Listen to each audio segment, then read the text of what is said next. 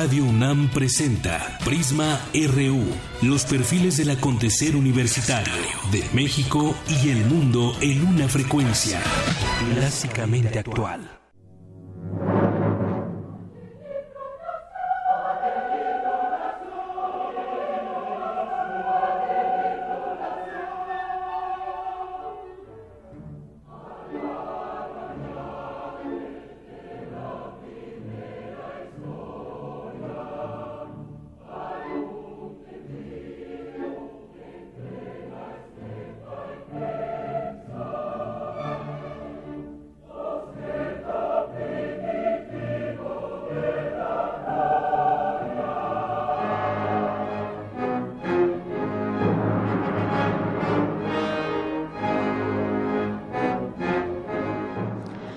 106 años de ser Universidad Nacional.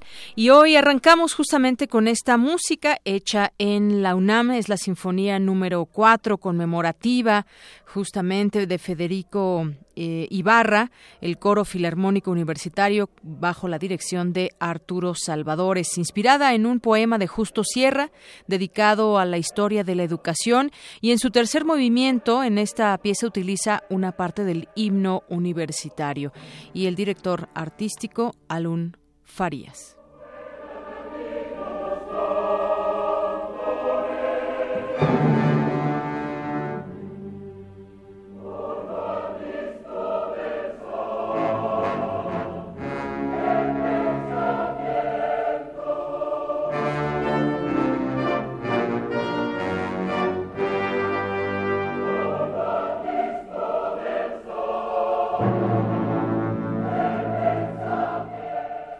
Gracias por estarnos sintonizando aquí en Prisma RU de Radio UNAM en el 96.1.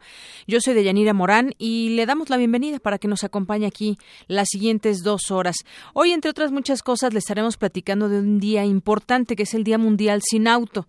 Y en este día, pues muchas personas dejan, aunque sea por un día, el auto para tomar las calles caminando, en transporte público o en bicicleta. Y a partir, hay que mm, recordar un poco sobre este, sobre este día, a partir de la crisis petrolera, allá por 1973, comenzaron a aparecer las primeras ideas para desincentivar el uso del automóvil y promover medios de transporte eficientes, pero no es hasta octubre de 1994 cuando se organizan las primeras automóviles. El, el primer país en aplicarlo fue Gran Bretaña en 1997.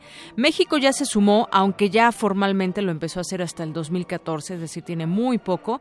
Y el primer cuadro de la ciudad, aquí en el centro, pues se hace peatonal completamente, así que hoy no entran automóviles ahí. Pero la verdad es que no sé usted cómo cómo sintió hoy las calles de la Ciudad de México, pero no es un día al que aquí en México le demos tanta importancia, pese a que muchos políticos y funcionarios pues llegaron hoy en su bicicleta o en su, en su transporte alternativo, pero solamente un día.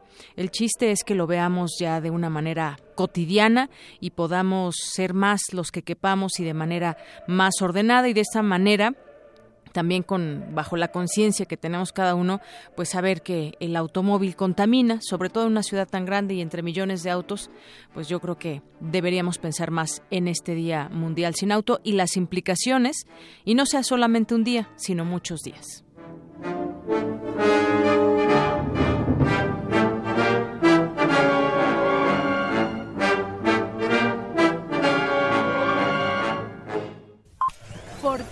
RU. Y estaremos platicando al respecto hoy en nuestra portada universitaria. Destacamos, hace 106 años se cristalizó un proyecto largamente anhelado. El 22 de septiembre de 1910 se puso en marcha un nuevo proyecto educativo, la Universidad Nacional. El rector de la UNAM, Enrique Graue, recibió la visita de Daniel Hernández, su homólogo de la Universidad de Salamanca. Acordaron intensificar la colaboración académica y cultural entre ambas instituciones. Especialistas de la UNAM desarrollan tres prototipos de mano robótica, las cuales serán controladas con los dedos de un pie. El objetivo es que el aparato compense las funciones físicas de quienes han perdido un miembro superior. Hoy en nuestra portada nacional, el titular del Ejecutivo admitió que la renuncia de Luis Videgaray a la Secretaría de Hacienda derivó de la visita de Donald Trump a México, severamente criticada por la opinión pública. Aunque bueno, la crítica continúa, continúa y directamente hacia el ejecutivo porque él pues tuvo en sus manos poder rechazar o no la visita de Donald Trump. Por motivo del Día Mundial Sin Auto, el INEGI informó que en la Ciudad de México existen 4.7 millones de vehículos registrados. La PGR atrajo la investigación por el delito de enriquecimiento ilícito del gobernador de Veracruz, Javier Duarte.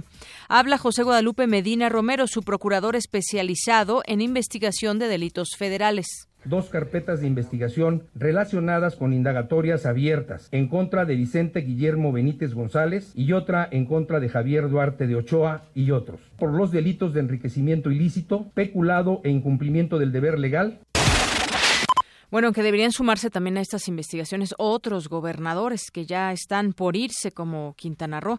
Gustavo Salas, titular de la Subprocuraduría especializada en investigación de delincuencia organizada, aseguró que se cumplieron todos los protocolos correspondientes en torno al secuestro de la ciudadana española María Villar Galas. A partir de que la familia eh, recibió eh, los primeros eh, reclamos económicos para la liberación de la víctima, se tomó la decisión por parte de la propia familia de pedir el auxilio de la Policía Federal.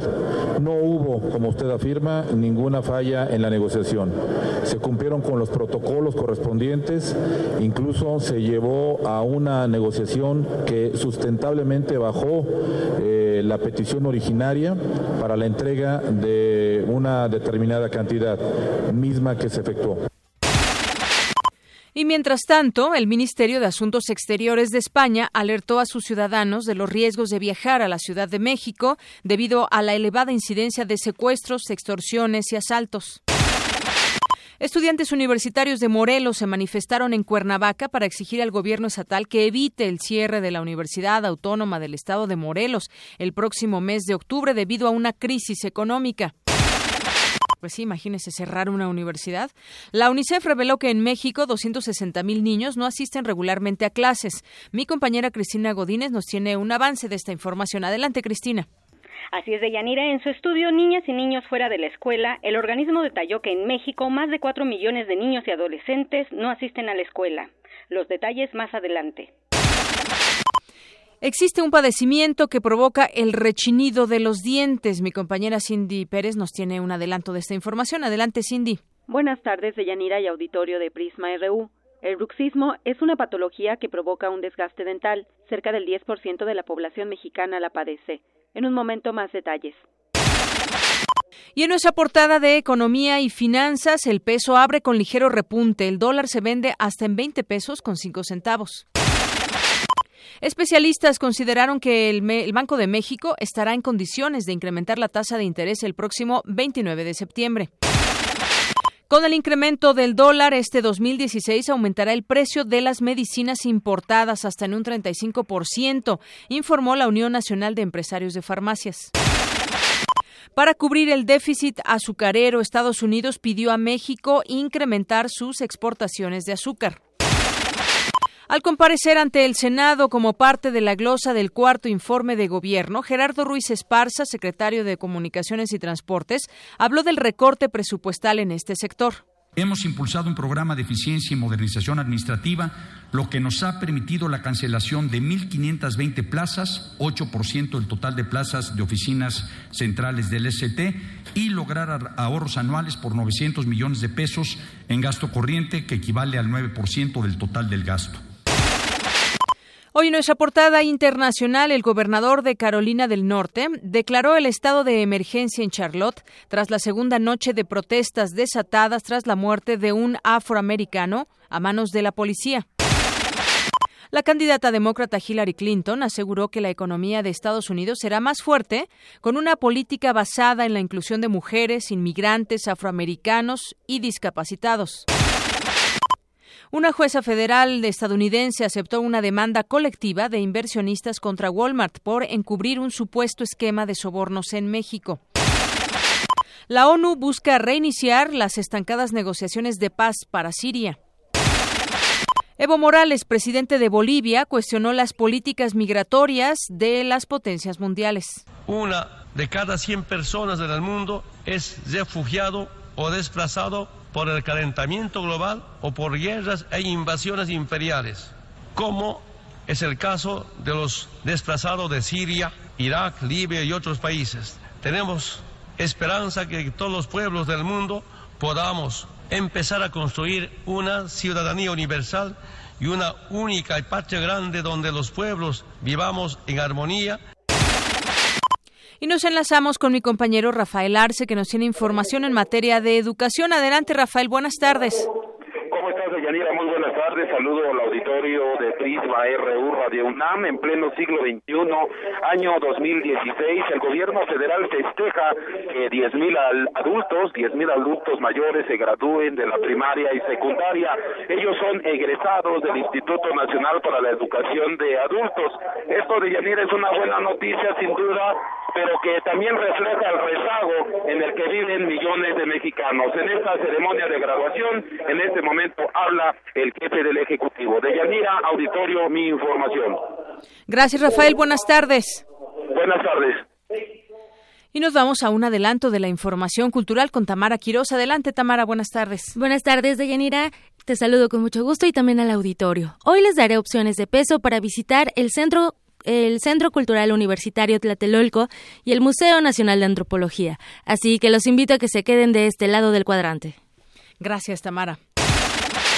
Y nos vamos contigo, Eric Morales. Buenas tardes. Hola Deyanira y amigos de Prisma RU, muy buenas tardes. Hoy en nuestro zarpazo hablaremos de la victoria de los Pumas del UNAM frente al Atlas. Además, tendremos una entrevista con Eduardo Ávila, quien ganó una medalla de oro en judo en los pasados Juegos Paralímpicos de Río. Y en nuestra efeméride deportiva recordaremos a un fenómeno del fútbol mundial. Deyanira, esta y otra información más adelante en nuestro zarpazo RU. Claro que sí, Eric. Muchas gracias.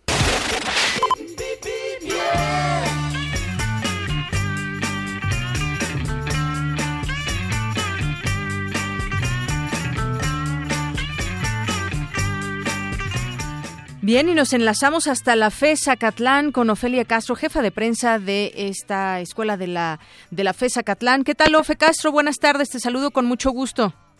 Hola, Deyanira, muy buenas tardes. Eh, saludos al equipo de Prisma RU, a los radioescuchas.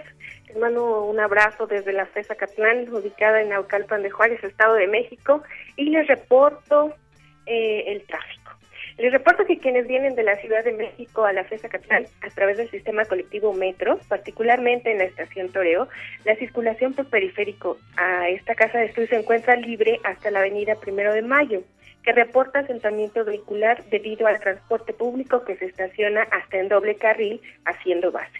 Pasando el punto encontrarán una aceptable circulación. La avenida Lomas Verdes presenta lento avance lento avance debido al cambio de semáforos, mientras que la avenida Gustavo Vaz también presenta a esta hora un tránsito aceptable. Sobre avenida Canfores les pedimos a los universitarios, peatones y automovilistas circular y cruzar la calle con cuidado debido a las largas filas de vehículos que obstruyen la entrada a nuestro estacionamiento. El motivo es el módulo para la verificación vehicular. Y bueno, de Yanira, aprovechamos el espacio que nos brinda Prisma RU para invitarlos del 26 al 30 de septiembre a la decimocuarta Semana de la Comunicación. Es un espacio en donde alumnos, profesores, egresados y connotados comunicadores compartirán experiencias en torno a este fascinante campo de estudio. La cita es en el Auditorio Miguel de la Torre y podrán ver el programa completo de este evento y de muchos más en nuestra página www.acatlan.unam.mx. Muchas gracias. Gracias a ti, Ofe Castro. Un abrazo.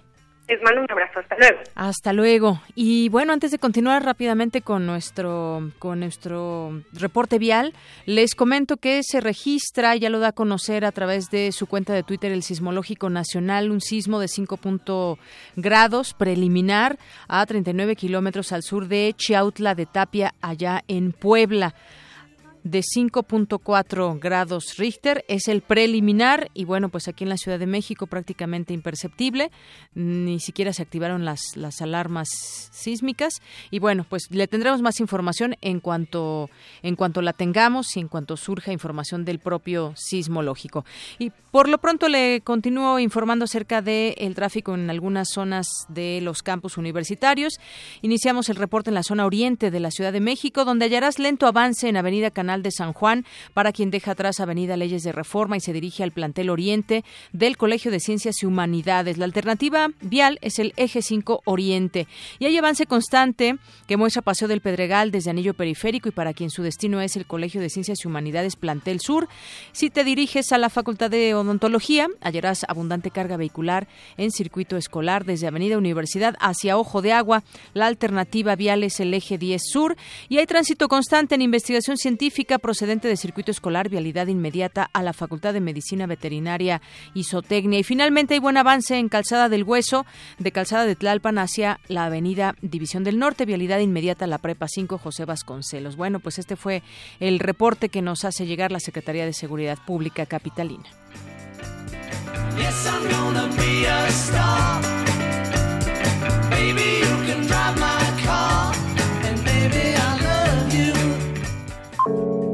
Campus RU.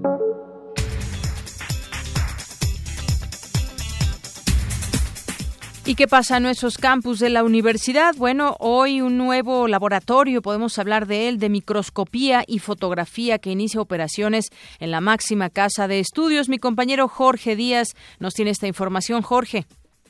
La UNAM cuenta con un laboratorio de microscopía y fotografía de la biodiversidad que atiende a todas las entidades de la Universidad Nacional y a otras instituciones externas nacionales e internacionales la doctora Berenit Mendoza Garfias, reconoció que mucho del equipo que hoy conforma este espacio se encontraba disperso en todo el campus e incluso estaba duplicado. De lo que se trata, señaló la responsable del espacio, es de optimizar los recursos de la UNAM y que el equipo sirva para diversas facultades e institutos. Organizamos por carpetas sus fotos. Entonces, nosotros no publicamos, aunque pertenecen a la UNAM, no publicamos nada, normalmente sin el permiso de los usuarios que realizaron el servicio. Esto es por derechos de autor. Muchas de esas fotos que tomamos son para sus artículos, para sus investigaciones en tesis de diferentes niveles y entonces nosotros tenemos un resguardo. Hay algunas fotos que se van a un depositorio de imágenes que estas sí se liberan y ya pueden ser del uso común, ¿no? La intención del Instituto de Biología de la UNAM es contribuir al conocimiento de la diversidad biológica, pues todavía no hay certeza respecto a muchos grupos taxonómicos. Sin embargo, las imágenes no son publicadas sin la autorización del investigador, porque en muchos casos se utilizan para elaborar tesis de licenciatura, maestría o doctorado, aunque ya existen muchas del dominio público. El laboratorio, desde su creación hace más de dos años, acumula miles de fotografías y en 2015 alcanzó la cifra de 15.000 imágenes provenientes de plantas, animales y hongos. Poniendo laboratorios de servicio en donde se puedan dar servicios diferentes con microscopios fotónicos, microscopios estéreos, microscopio, microscopía de barrido, que son los instrumentos que nosotros o nuestras herramientas de trabajo que más utilizamos. Se ofrece servicio a usuarios externos como el Colegio de la Frontera Sur, la Universidad de Cozumel e incluso investigadores de Guatemala y Perú. Para Radio UNAM, Jorge Díaz González. Gracias, Jorge. Y bueno, nos vamos ahora a nuestro Vox Populi del día de hoy. ¿Qué significa la UNAM en la vida de nuestro país? Como todos los días, Prisma RU sale a las calles y le da el micrófono a algunas personas de la Ciudad de México. Vamos a escuchar.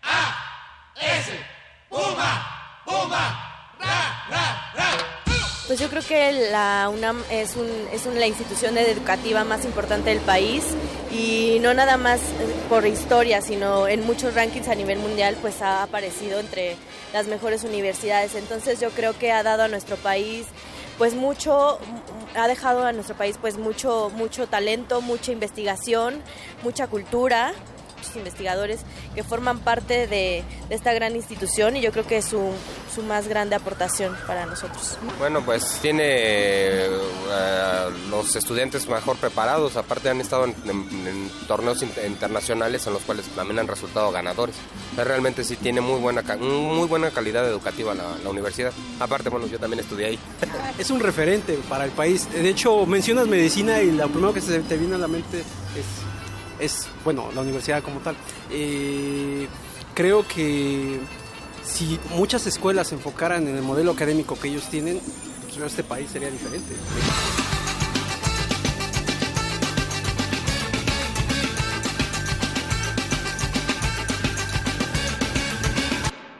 Bien, pues la UNAM, un orgullo de México. Y la UNAM cumple un año más de contribuir a la construcción democrática de la nación. Mi compañera Cindy Pérez nos tiene la información al respecto. Adelante, Cindy. Buenas tardes de Yanira y auditorio de Prisma RU, ante profesores, alumnos, integrantes de otras universidades y directores de institutos educativos, el entonces presidente de la República, Porfirio Díaz, inauguró en 1910 en el anfiteatro de la Escuela Nacional Preparatoria lo que sería la máxima casa de estudios, la Universidad Nacional, misma que tuvo como precedente la Real y Pontificia Universidad de México y como primer rector a Joaquín Eguía Liz. El proyecto propuesto por Justo Sierra en 1881 se concretó con la intención de resolver el problema educativo en México. De acuerdo con el doctor Hugo Casanova Carriel, académico del Instituto de Investigaciones sobre la Universidad y la Educación, desde los primeros años la UNAM contribuyó a la construcción democrática de la nación, tarea que sigue vigente. Esto es algo que no ocurre en otras universidades del mundo. El país sin duda está necesitando de respuestas creativas y propositivas con relación a la problemática nacional. Tenemos una gran fortaleza y una gran potencialidad para atender estos reclamos, no de un grupo político, no de un gobierno en especial, sino de la nación en términos de las necesidades que nos plantea la sociedad mexicana. El también profesor de licenciatura y posgrado en la Facultad de Filosofía y Letras de la UNAM indicó que los universitarios tienen la labor de pensar crítica y moralmente sobre el entorno que nos rodea. ¿Cómo podemos hacerlo? A través del pensamiento. La universidad, sobre todo, atiende el futuro. La universidad es una creadora de posibilidades de futuro, al formar a los profesionales, al contribuir a la creación del conocimiento, al extender la cultura, cuando el gobierno federal decide limitar los recursos, el financiamiento a las universidades, no solamente las está afectando en términos de presente, sino las está afectando en términos de futuro. En este sentido es, muy importante que los universitarios levantemos la voz, nos expresemos para festejar los 106 años de la Universidad Nacional, se publicará la obra La UNAM y su historia, una mirada actual, coordinada por el investigador Casanova Cardiel. En esta se reflexiona el papel que tiene la institución frente al saber y el conocimiento. Actualmente la UNAM cuenta con 117 licenciaturas. La población escolar para este ciclo 2016-2017 está conformada por 346 mil alumnos de bachillerato, licenciatura y posgrado. Hasta aquí el reporte de Yanira. Muy buenas tardes. Gracias, Cindy. Muy buenas tardes. Y bueno, de aquí nos vamos con mi compañero Jorge Díaz, porque hoy es el Día Mundial sin Auto y este día se repartieron más de 2.000 chalecos para ciclistas y placas eh, reflejantes para bicicletas. Jorge, platícanos, estuviste ahí, cuéntanos, buenas tardes. Desde las 8 de la mañana, eh, 8 de la mañana de Yanira, pues, este jueves el gobierno de la ciudad pues distribuyó 3.400 chalecos para ciclistas y placas para bicicletas que circulan en la capital. Una buena participación, hay que decirlo, una buena participación ciudadana que desde esa hora formaron las filas de ciclistas con vestimenta deportiva, algunos de traje, listos para ir a, la oficina, algunos otros de mezclilla, y por ahí observé a una señora que fue hasta con el pantalón de la pijama porque no quería quedarse atrás con su kit de protección. Vamos a escuchar lo que piensan los ciclistas respecto a esta actividad que se llevó a cabo el día de hoy. Escuchemos. Pues buena, buena para que se siga fomentando todo esto, el uso hacia los jóvenes principalmente. Mis hijas también practican el ciclismo. Hoy en día, con todo lo, la problemática de los microbuses y los carros, la verdad en que entre más visible, pues mejor, ¿verdad? Ayuda a la circulación del ciclista nocturna. Pues está bien, ¿no? es como cultura andar en bici, bueno, yo lo tomo como cultura. Este, pues apoyas un poco, desarrollarte un poquito en bici, andar bien, seguridad, pues bien. Pues es una buena idea para que se pueda distinguir, porque a veces los, los eh, ¿cómo se llama? Los conductores a veces no llegan a distinguir a la gente, ¿no? A veces los colores que trae la gente se, se no llegan a distinguirse bien y con el chaleco pues ya se distinguen más para que no haya ningún accidente.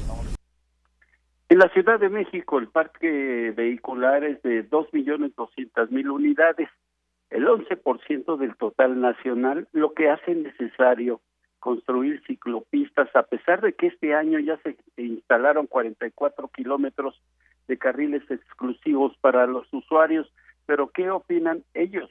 Ellos los que van encima de una bicicleta. Vamos a escuchar. Sí, hay varias partes de la ciudad que no hay, este, no hay ciclovías. Ah, sí me ha tocado ver a veces, este, ah, cómo a veces los ciclistas están, este, esquivando a los automóviles para poder pasar. Ah, digo, desgraciadamente la, aquí en la Ciudad de México tanto ciclistas como conductores no, no, tenemos a veces la educación vial para poder este, compartir la, calle. Digo, porque no solamente es problema de, de los conductores, también son de los ciclistas. Está bien, es respetado. Hacia el Estado de México no tanto, es un poquito más peligroso. Pero están bien, digo, sí hacen falta, pero van poco a poco. Y el plan pues, se me hace bueno, sí se ocupan, sí son... Sí hay mucha gente que anda ya en bici.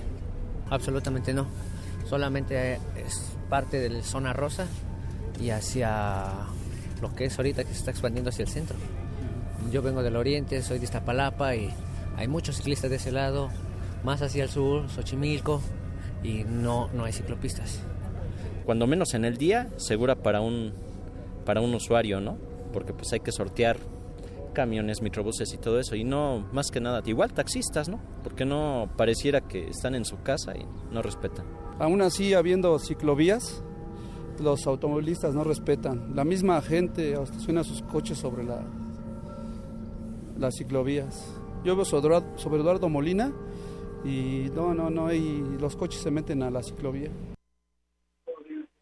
Bien, Deyanira, pues nombre completo, correo electrónico, delegación donde habitas y edad fueron los requisitos que se solicitaron para acceder a tu chaleco y placas fosforescentes. Nos llamó la atención una familia conformada por el matrimonio y sus tres hijos, cada uno con una bicicleta todoterreno y cada una aproximadamente de un costo de siete mil pesos. Vamos a escuchar qué dice el papá y después el niño.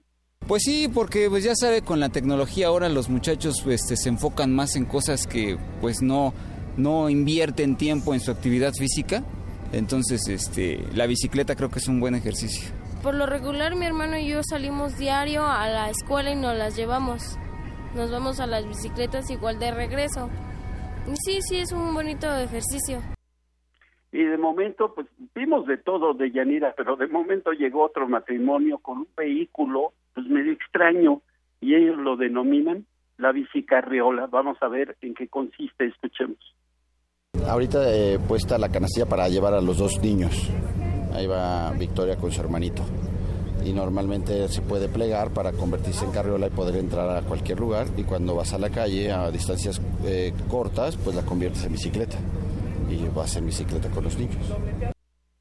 Por último, te quiero comentar que pues el jefe de gobierno ni la secretaria de Ecología, Tania Müller, aparecieron por el sitio pero de momento nos encontramos de frente a Miguel Ángel Mancera, jefe de gobierno de la Ciudad de México, y esto fue lo que le dijo a los micrófonos de Radio NAM. Vamos a escuchar.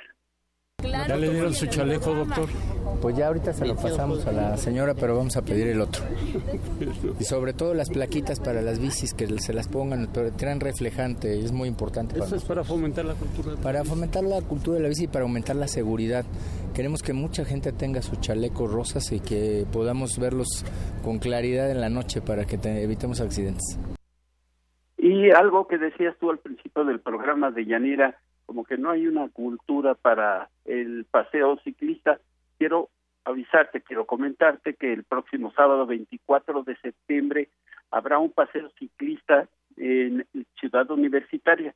ahí muy cerquita del Metro Universidad, donde se podrá observar la flora, todo lo que hay dentro de los espacios de Ciudad Universitaria, además, por supuesto, de hacer ejercicio y recordar que la UNAM desde 2005 mantiene el programa Disipuma y que facilita la llegada de la comunidad universitaria a sus facultades.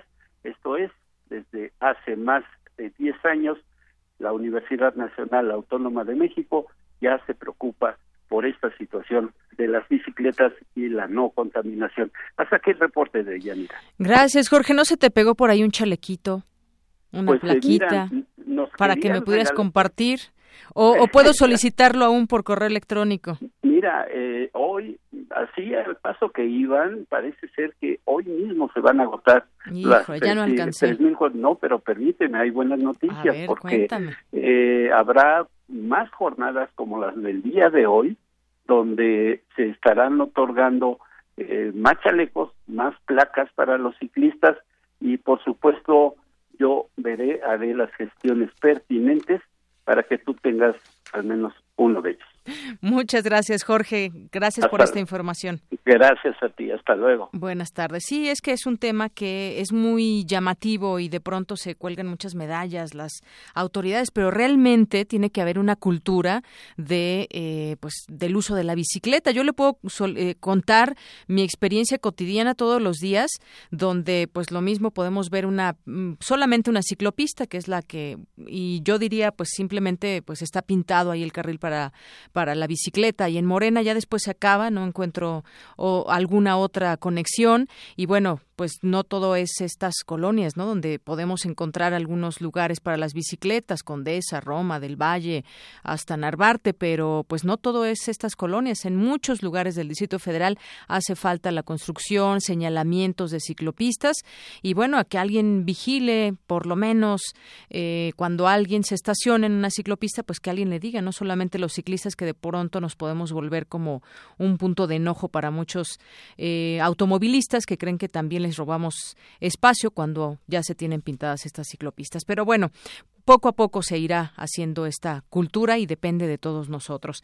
Bueno, vámonos ahora, continuemos con información nacional porque eh, pues hablando del dólar y aquí nos nos escribía por Twitter Yari Pereira dice van a dar información acerca del aumento de las medicinas aumenta todo menos el sueldo pues sí el dólar sigue incrementándose aunque ahora pues ya se dio una pequeña tregua porque no no ha no ha subido conforme venía este aumento. El sector sin embargo el sector empresarial advirtió que productos como electrónicos electrodomésticos ropa y alimentos como maíz lácteos arroz y soya son sus de un incremento de precios como consecuencia del dólar caro.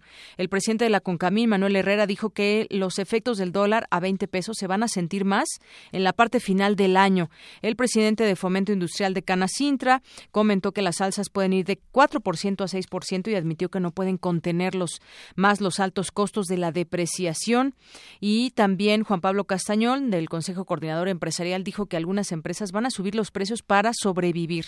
Y respecto a las medicinas que también nos preguntaban, pues hasta 35% se podrían incrementar por el dólar. ¿Por qué? Y es que luego de, que el tipo de cambio rompió la barrera de los 20 pesos por dólar esta semana, la Unión Nacional de Empresarios de Farmacias aseguró que el precio de las medicinas importadas alcanzará incrementos de precios hasta 35% este mismo año 2016, por lo que anticipó un segundo aumento en los medicamentos a partir de noviembre y diciembre. Todos los medicamentos suben, explicó, porque la sustancia activa y materia prima se compra en dólares y en los medicamentos que más afecta son para hipertensión o diabetes. Estos son los productos que más suben, dijo el presidente de este organismo, que agrupa a 5.600 farmacias en México. Así que no hay buenas noticias con esto de, la subida del precio del dólar. Muchas otras cosas estarán incrementando su precio en próximos meses. En otra información, figuran mexicanos en la lista negra de evasores. Este domingo se dio a conocer una nueva filtración de archivos, nada más que ahora ya se están conociendo poco a poco, pues quienes están en esta lista negra en la que presuntamente empresarios, contratistas, actores y políticos aprovecharon los paraísos fiscales para realizar transacciones millonarias sin que fueran detectadas por las autoridades hacendarias del país. Documentos publicados por el Consorcio Internacional de Periodistas de Investigación dio cuenta que varios personajes convivieron eh, convinieron tratos con la firma de abogados panameña, eh, Grupo Mossack Fonseca, gran proveedor de compañías de offshore en el mundo. Según el reporte, los clientes de esta compañía se apoyaron en esta para desviar su patrimonio a paraísos fiscales. En esta lista de la investigación, Destaca Juan Armando Hinojosa Cantú, dueño del grupo IGA e investigado por la función pública por los casos de la llamada Casa Blanca, el presidente del presidente Peña Nieto, de la residencia de Malinalco, de Estado de México, del exsecretario de Hacienda, Luis Videgaray y la información data del eh, empresario buscó movilizar dinero a través de distintas redes financieras en varios países. Y bueno pues ahora ya se conoce también como el Bahamalix que, eh, pues bueno, ya le daremos más detalles al respecto. Y también, eh, para terminar, digamos, ya esta información económica también, el SAT está, pues, reacio a abrir datos sobre impuestos condonados frente a los recurrentes incumplimientos en que ha incurrido el SAT ante las resoluciones del Instituto Nacional de Transparencia, el INAI, acceso a la información y protección de datos personales. Con las cancelaciones y condonaciones fiscales que realizó, el organismo ha presentado 32 denuncias de hechos ante la Secretaría de la Función Pública por responsabilidades por incumplimiento de personal del sistema, de las cuales 15 fueron desechadas. Y el caso es que queremos saber por qué se condona algunos y otros no. Bueno, ya tengo la línea telefónica. Me da mucho gusto saludarla a Isabel Miranda de Gualas. Ella es presidenta de la Asociación Alto al Secuestro. ¿Qué tal, Isabel Miranda? Buenas tardes. ¿Qué tal, Deyanira? Buenas tardes a ti y a todo el auditorio. Bueno, pues en el marco desafortunadamente de pues esta mujer española que fue, se entiende, secuestrada y después eh, fue asesinada, pues se destapa también todo este tema del, del secuestro, además de que pues en alto secuestro se lleva un conteo sobre cómo va este tema en nuestro país y pues lo que tenemos es que el secuestro va al alza en la mitad del país. Eh, cuéntanos un poco, Isabel, sobre este tema del secuestro en México. Gracias, Deyanira. Pues mira, déjame decirte que ya el tema del delito de secuestro prácticamente es un es un mal crónico, es decir, tenemos padeciéndolo muchos años, jugamos a que un mes sube y otro baja, eh, prácticamente si comparamos el año del 2015 contra el 2014 ha bajado un perdón, el 2015 contra el 2016 ha bajado ahorita un 1% comparado con el año pasado, es decir, estamos estáticos, ni sube ni baja y eso nos parece muy grave porque eh, a final de cuentas las cifras que seguimos manejando son extremadamente altas. Tenemos un promedio de siete secuestros a la semana, un secuestro cada seis horas, en promedio 189, 190 secuestros al año. Llevamos en la presente administración del presidente Peña más de ocho mil secuestros cometidos. Somos el país a nivel mundial con mayor número de secuestros extorsivos y también con una cifra negra enorme, solamente se denuncia prácticamente el 1% de los delitos. Entonces el panorama pues es muy preocupante, muy alarmante, aun cuando reconocemos los esfuerzos que hace la federación, siempre hemos dicho los gobiernos estatales, que es la mayor parte ahí donde se cometen los ilícitos, pues bueno, parece que no se dan cuenta de lo que pasa, es decir, a veces ni se enteran de lo que está pasando en su estado. Eh, prueba de ello es, por ejemplo, el Distrito Federal dice que solo tiene 34 secuestros en lo que va de este año, cuando nosotros tenemos acreditados desde el primero de diciembre a la fecha cerca de 614 secuestros extorsivos. Entonces, bueno, no tenemos ni siquiera claro eh, el, el tema del delito de secuestro muchas veces y por eso es que no se combate, no tenemos un plan nacional para prevenir y sancionar el delito de secuestro. Cada quien lo combate como Dios le dé entender o como quieren o como se les ocurre y pues no podemos funcionar así, ¿no? Definitivamente. Y, y, sobre todo cuando de pronto tenemos un final como este donde pues se dio aviso a las autoridades en el caso de esta de esta mujer española, ahora se saben un poquito más de, de, detalles de en dónde fue posiblemente secuestrada y cómo fue muerta, que tal vez pueda ser a través, eh, fue asfixiada, pero se dio un pago, se dio un pago convenido con los secuestradores y sin embargo, sin embargo fue asesinada y sabemos pues todavía poco de esta investigación. Sí, así es. Mira, aquí fue el clásico secuestro express. La llevan a sacar dinero de cajeros. Eh, probablemente el taxista deba de estar implicado, es lo más seguro, porque es lo que utilizan. El taxista se pone de acuerdo, se para en una calle oscura o se sube alguien a la siguiente calle y bueno, ahí es donde tienen este conflicto. Lo raro aquí es que terminó siendo un secuestro extorsivo, es decir, como un secuestro ya formal, y eso es muy raro porque los que tienen secuestros express no tienen la infraestructura para llevar a cabo un secuestro ya formal. Un secuestro formal es planeado, tienen infraestructura, un, un secuestro express no. Cabría la posibilidad que algunas veces sucede que lo emigran a otra banda y lo venden. Sin embargo, aquí lo que llama la atención es que en 48 horas emigró de un secuestro express a un, a un secuestro formal, se paga el rescate, se da prueba de vida y aparece asfixiada y muerta en un canal en, en el Estado de México. Esto es lo, lo que es atípico. Atípico, exactamente, que ya, ya se mencionaba esa palabra en este, en este secuestro.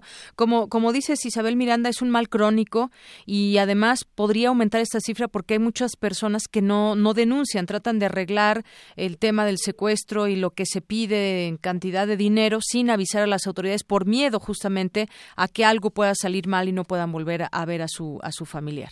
Así es, sin embargo, de Jenny, déjame decirte que es lo peor que una persona puede hacer, quedarse sola, porque ellos no están preparados para poder negociar con un secuestrador.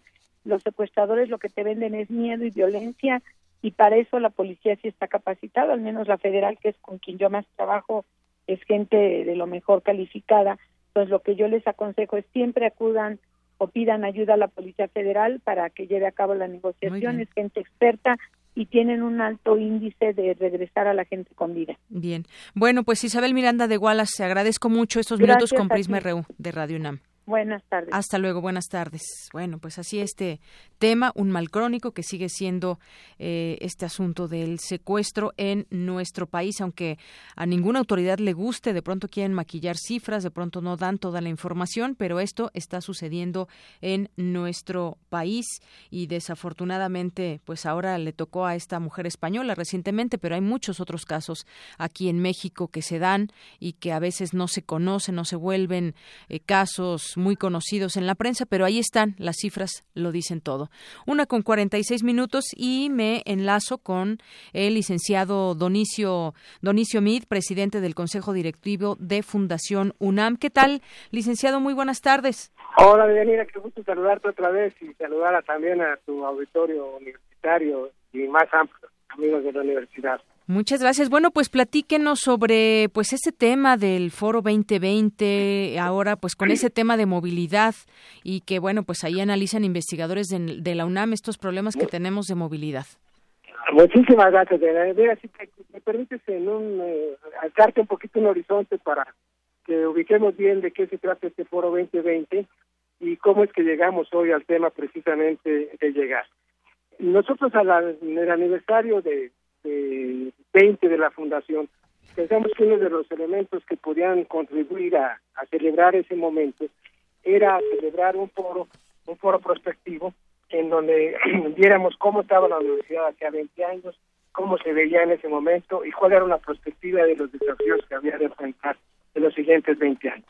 Lo hicimos con el apoyo del rector, con el apoyo de los coordinadores y resultó tan interesante, tan motivador que celebramos un segundo foro el año pasado, ya con temas más puntuales, uno vinculado a la aplicación de, tecnologías de la información para la educación, otro para la salud pública, las políticas de salud pública, otro para el cambio climático, y nos hace favor de acompañarnos nuestro premio Nobel universitario Mario Molina. Y entonces celebramos ahora un tercer foro, este es el tercer foro que seguimos llamando 2020, también con el apoyo, con la orientación de los coordinadores de la universidad. Y en esta ocasión nos sugirieron el tema pues, muy relevante, creemos nosotros, que se llama vivir en las ciudades. Y con cuatro enfoques específicos. Uno que se llama respirar, que ya celebramos, otro que se llama llegar, otro que se llama habitar y otro que se llama disfrutar. Todos estos temas englobados alrededor de la problemática de las ciudades. La verdad es que hemos invitado y han aceptado, otra vez con la participación de los coordinadores, a especialistas universitarios que le dan una visión cada uno en el ámbito de su especialidad, pero sumando todos una visión integral alrededor de cada uno de estos temas específicos. Hoy corresponde el tema de llegar, tiene mucho que ver con el transporte y nos va a acompañar Manuel Suárez Lastra, que es doctor en geografía por la universidad y que tiene también muchas, una especialidad profunda en todo este diseño de la movilidad en la ciudad inclusive participó en la localización de la infraestructura ciclista en la Ciudad de México. Tenemos la participación de Mirna Ortega, ella es licenciada en Administración Pública y Ciencias Sociales y ha trabajado en las áreas de cultura en distintas oportunidades, ha sido escritora y le añade esta visión específica al problema también de llegar. Nos va a acompañar también José Antonio Pérez Islas, que es eh, el tema de cómo llegar a la ciudadanía. Ha realizado una especialización en política de juventud por parte de las Naciones Unidas y ha sido coordinador del Seminario de Investigación en Juventud de la UNAM. También enriquece con otra perspectiva en relación al transporte, qué podemos hacer con la ciudadanía, con la ciudadanía. Y finalmente, Angélica Lozano, que ella es licenciada en Matemáticas Aplicadas y Computación y especialista en Sistemas de Información Geográfica, en donde eh, nos va a, tocar el tema del centro de transporte de pasajeros y de carga. en realidad, sentimos que toda esta visión pues nos va a permitir, esperamos en la reunión de hoy, pues la discusión de temas muy relevantes alrededor de la vida en las ciudades, sobre todo pues para algo que se vuelve imprescindible para cualquiera de nosotros, que es transportar, que es llegar. Y ahí pues hay muchos debates ya de política pública, qué hacemos con el transporte urbano, qué hacemos con el transporte público, cuál es el futuro que debemos dar a la movilización en los transportes individuales. Sí. Hay quienes piensan que cada vez hay que empujar, por ejemplo, los espacios peatonales, algunos otros incluso que se restringan los espacios de estacionamiento para forzar la utilización del transporte público. Otros al revés piensan que se tiene que privilegiar también el desplazamiento de, del transporte individual, porque había cuenta de la necesidad de desplazarlos en una ciudad tan complicada. Sí. Entonces, eh, eh, por ejemplo, eh, habría cuenta también de mucho tiempo que se tiene que dedicar a la transportación. ¿Cómo podemos darle un aderezo a este requerimiento obligado para que pueda ser también un espacio de formación, un espacio de enriquecimiento cultural, sea con lecturas, a través de los iPads, de ellos, o con libros, o con música, concursos. Y sobre todo en la práctica, yo diría, eh, Dionisio, ¿no? Sobre todo en la práctica. Queremos movernos, pero pues no dejamos el auto, no dejamos de utilizarlo hasta para ir a lugares cercanos. Hay que hacer conciencia de todo esto. Así es, así es. y además pues, tiene que ver ya con problemas de contaminación, con problemas de salud pública. Sí, pues, ya es un lujo en esta ciudad poder respirar con pocas contaminantes justamente cuando, vimos el tema respirar, eh, reflexionábamos por una parte en la necesidad que todos tenemos de respirar, pero justamente cuando escuchábamos a los especialistas en salud pública con el riesgo de hacerlo. Claro. Porque sí, en ocasiones, pues sí, la contaminación genera daños en salud. Muy bien. Entonces, bueno, pues esto está resultando una experiencia muy interesante. Hoy en la tarde, sí. en, el, en el auditorio de la unidad de posgrado a las 5 de la tarde, y ojalá nos puedan acompañar porque aquí... Edificio de posgrado de la Facultad de Economía, ¿verdad? Es, sí, de la Universidad de Posgrado, es vecina de la de la, de la, de la Unidad de Posgrado de Economía. Muy Ahí está al lado, precisamente. Y a pesar de que sea del Día Mundial sin Automóvil, pues creo que para llegar allá vamos a tener que utilizarlo en esta ocasión. Sí. ¿Eh? Y compensar con otro día que nos desplacemos en transporte Sí, ¿Eh? que no sea un día solamente el uso del automóvil, sin uso del automóvil, sino muchos días más. Esa es la idea.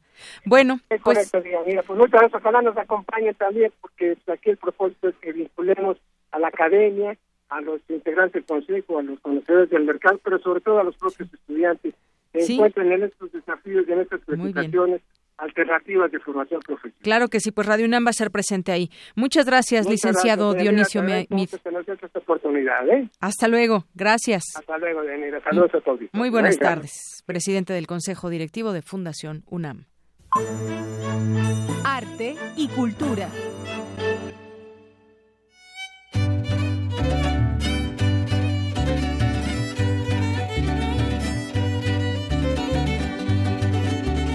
Pues bailando en Tratamara, haciendo su presentación en la sección de cultura. Hola, los saludo con mucho gusto nuevamente. Hoy la música tradicional y los ritmos de resistencia se juntan para revivar, revivir la voz popular de los estados colindantes Jalisco y Michoacán con las raíces andinas de Chile en el ciclo donde cantan los vientos un mitote de jarabe y son. Vamos a disfrutar de una velada mexicana con la música del mariachi charanda, andanzas, los chalanes del amor y la agrupación agrupación Gorrión Serrano, quienes, eh, bueno, por cierto, de fondo escuchamos La Tortolita, interpretada por este grupo fundado en 2014. Aprovechando, podemos también acudir a la exposición El viaje de los objetos, una muestra que se compone de artesanías provenientes de 12 países. Esta colección de arte internacional está disponible, disponible en la sala de colecciones universitarias de martes a domingo de 10 a 18 horas. O si lo prefieren, también pueden hacer un recorrido de barrio ver el mural Cuauhtémoc contra el mito de Siqueiros, conocer la zona arqueológica también la unidad habitacional Nonoalco Tlatelolco, la Plaza de las Tres Culturas, la Iglesia de Santiago Apóstol y también el Jardín Santiago. Este domingo 25 de septiembre a las 11 horas, el punto de reunión es la entrada, la entrada principal del Centro Cultural Universitario Tlatelolco. La actividad no tiene costo. Entonces, no, sin duda, Tlatelolco de Yanira es también como ciudad universitaria, una ciudad dentro de otra ciudad.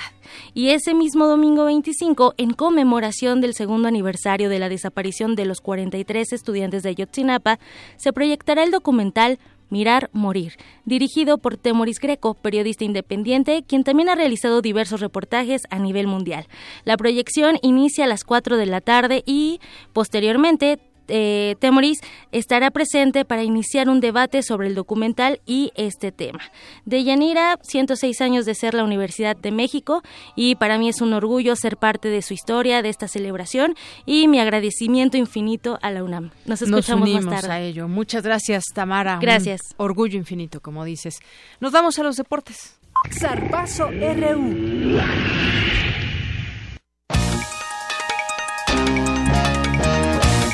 Bueno, como siempre, tan sonriente Eric Morales. ¿Y ahora qué? Cuéntanos, ¿cuál es el chiste?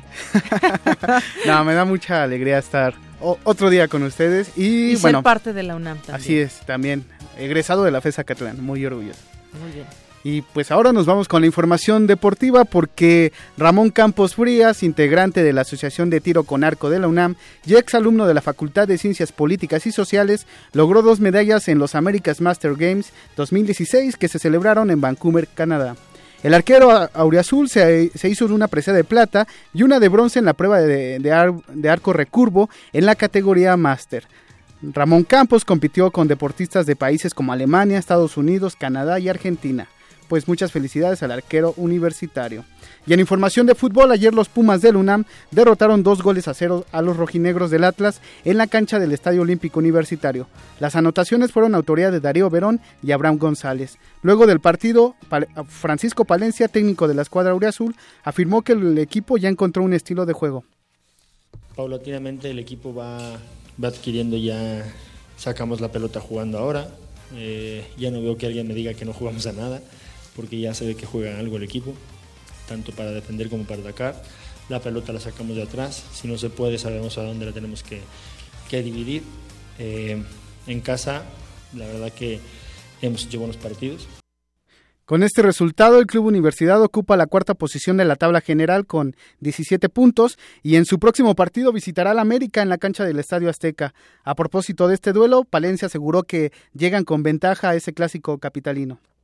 Creo que llegamos en, un momento futbolístico, no me refiero a los puntos, sino futbolístico, que creo que el equipo está, está teniendo una forma de juego ya como el estilo que nosotros queremos. Esos partidos se viven con mucha intensidad, es un clásico. Creo que nosotros sabemos y ellos saben que tengan un técnico eh, provisional o no. Eh, los chicos saben lo que es jugar contra Pumas y los míos también. Nosotros, también, toda la institución, sabemos lo que es jugar contra América. Entonces esos, esos partidos se, se juegan con demasiada intensidad. Este encuentro se llevará a cabo el próximo sábado a las 21 horas. Y Así es. ¿Nos para, sorpresa, regalos? Para los amantes del fútbol americano tenemos cinco pases dobles para que asistan al juego de este sábado al mediodía en el Estadio Olímpico Universitario eh, entre los Pumas CU y los Leones de la Nahua Cancún. Y nos tienen que llamar a la cabina a los teléfonos 55 36 43 39 55 36 43 39 y son todos ya apréndetelo Eric. Sí ya lo, prometo. Va a estar muy bueno eh los Pumas tienen hambre de triunfo no han podido ganar en esta eh, temporada de la Liga Mayor de la ONEFA pero pues ya prometen que este fin de semana van a ir por la primera victoria. Y ya nos estarás platicando y transmitiendo al respecto. Así es, así es. Eh, aquí en Radio UNAM, desde las 11 de la mañana con 50 minutos, estaremos llevándole a cabo pues todas las Pues, acciones. los detalles ¿no? y todo lo que se lleve a cabo en Va a este estar mi partido. compañero Isaí Morales y, y yo en servidor, ahí en la transmisión. Muy bien, ya los escuchamos. Gracias. Gracias. Eric. Una con 59 minutos. Baby.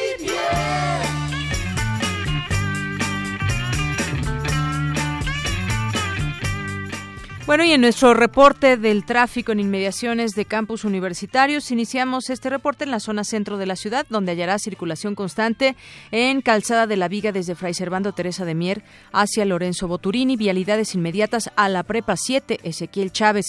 Y para quien su destino es la Facultad de Ciencias Políticas y Sociales, encontrarás buen avance en ambos sentidos de Mario de la Cueva entre Investigación Científica y Avenida Insurgentes. Y por otro lado, circulación constante en Avenida 100 metros y Avenida Insurgentes hacia Avenida Fortuna para quien se dirige al plantel Vallejo. Y si te diriges a la Escuela Nacional de Trabajo Social, te comento que encontrarás tránsito constante en Avenida Insurgentes de Mario de la Cueva hacia el circuito escolar. Y finalmente, tránsito abundante en investigación científica procedente del circuito escolar, vialidad inmediata a la Facultad de Medicina Veterinaria y Zootecnia. Alternativa vial es Delfín Madrigal. Este es el reporte de la Secretaría de Seguridad Pública Capitalina.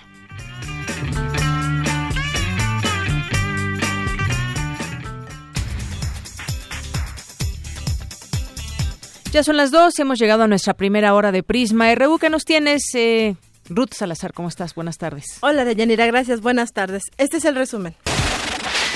En la primera hora de Prisma RU, Dionisio Mit, presidente del Consejo Directivo de Fundación UNAM, habló sobre el foro 2020 Vivir en las Ciudades que inicia hoy a las 17 horas en la unidad de posgrados.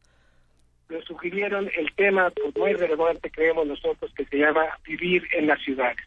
Y con cuatro enfoques específicos. Uno que se llama Respirar, que ya celebramos, otro que se llama Llegar, otro que se llama Habitar y otro que se llama Disfrutar. Todos estos temas englobados alrededor de la problemática de las ciudades.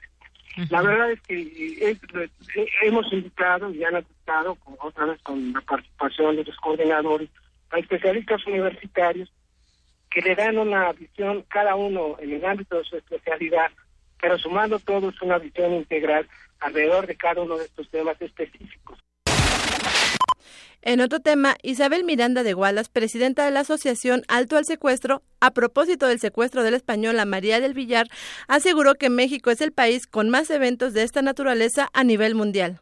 y también con una cifra negra enorme, solamente se denuncia prácticamente el 1% de los delitos. Entonces el panorama pues es muy preocupante y muy alarmante, aun cuando reconocemos los esfuerzos que hace la federación, siempre hemos dicho los gobiernos estatales, que es la mayor parte ahí donde se cometen los ilícitos, pues bueno, parece que no se dan cuenta de lo que pasa, es decir, a veces ni se enteran.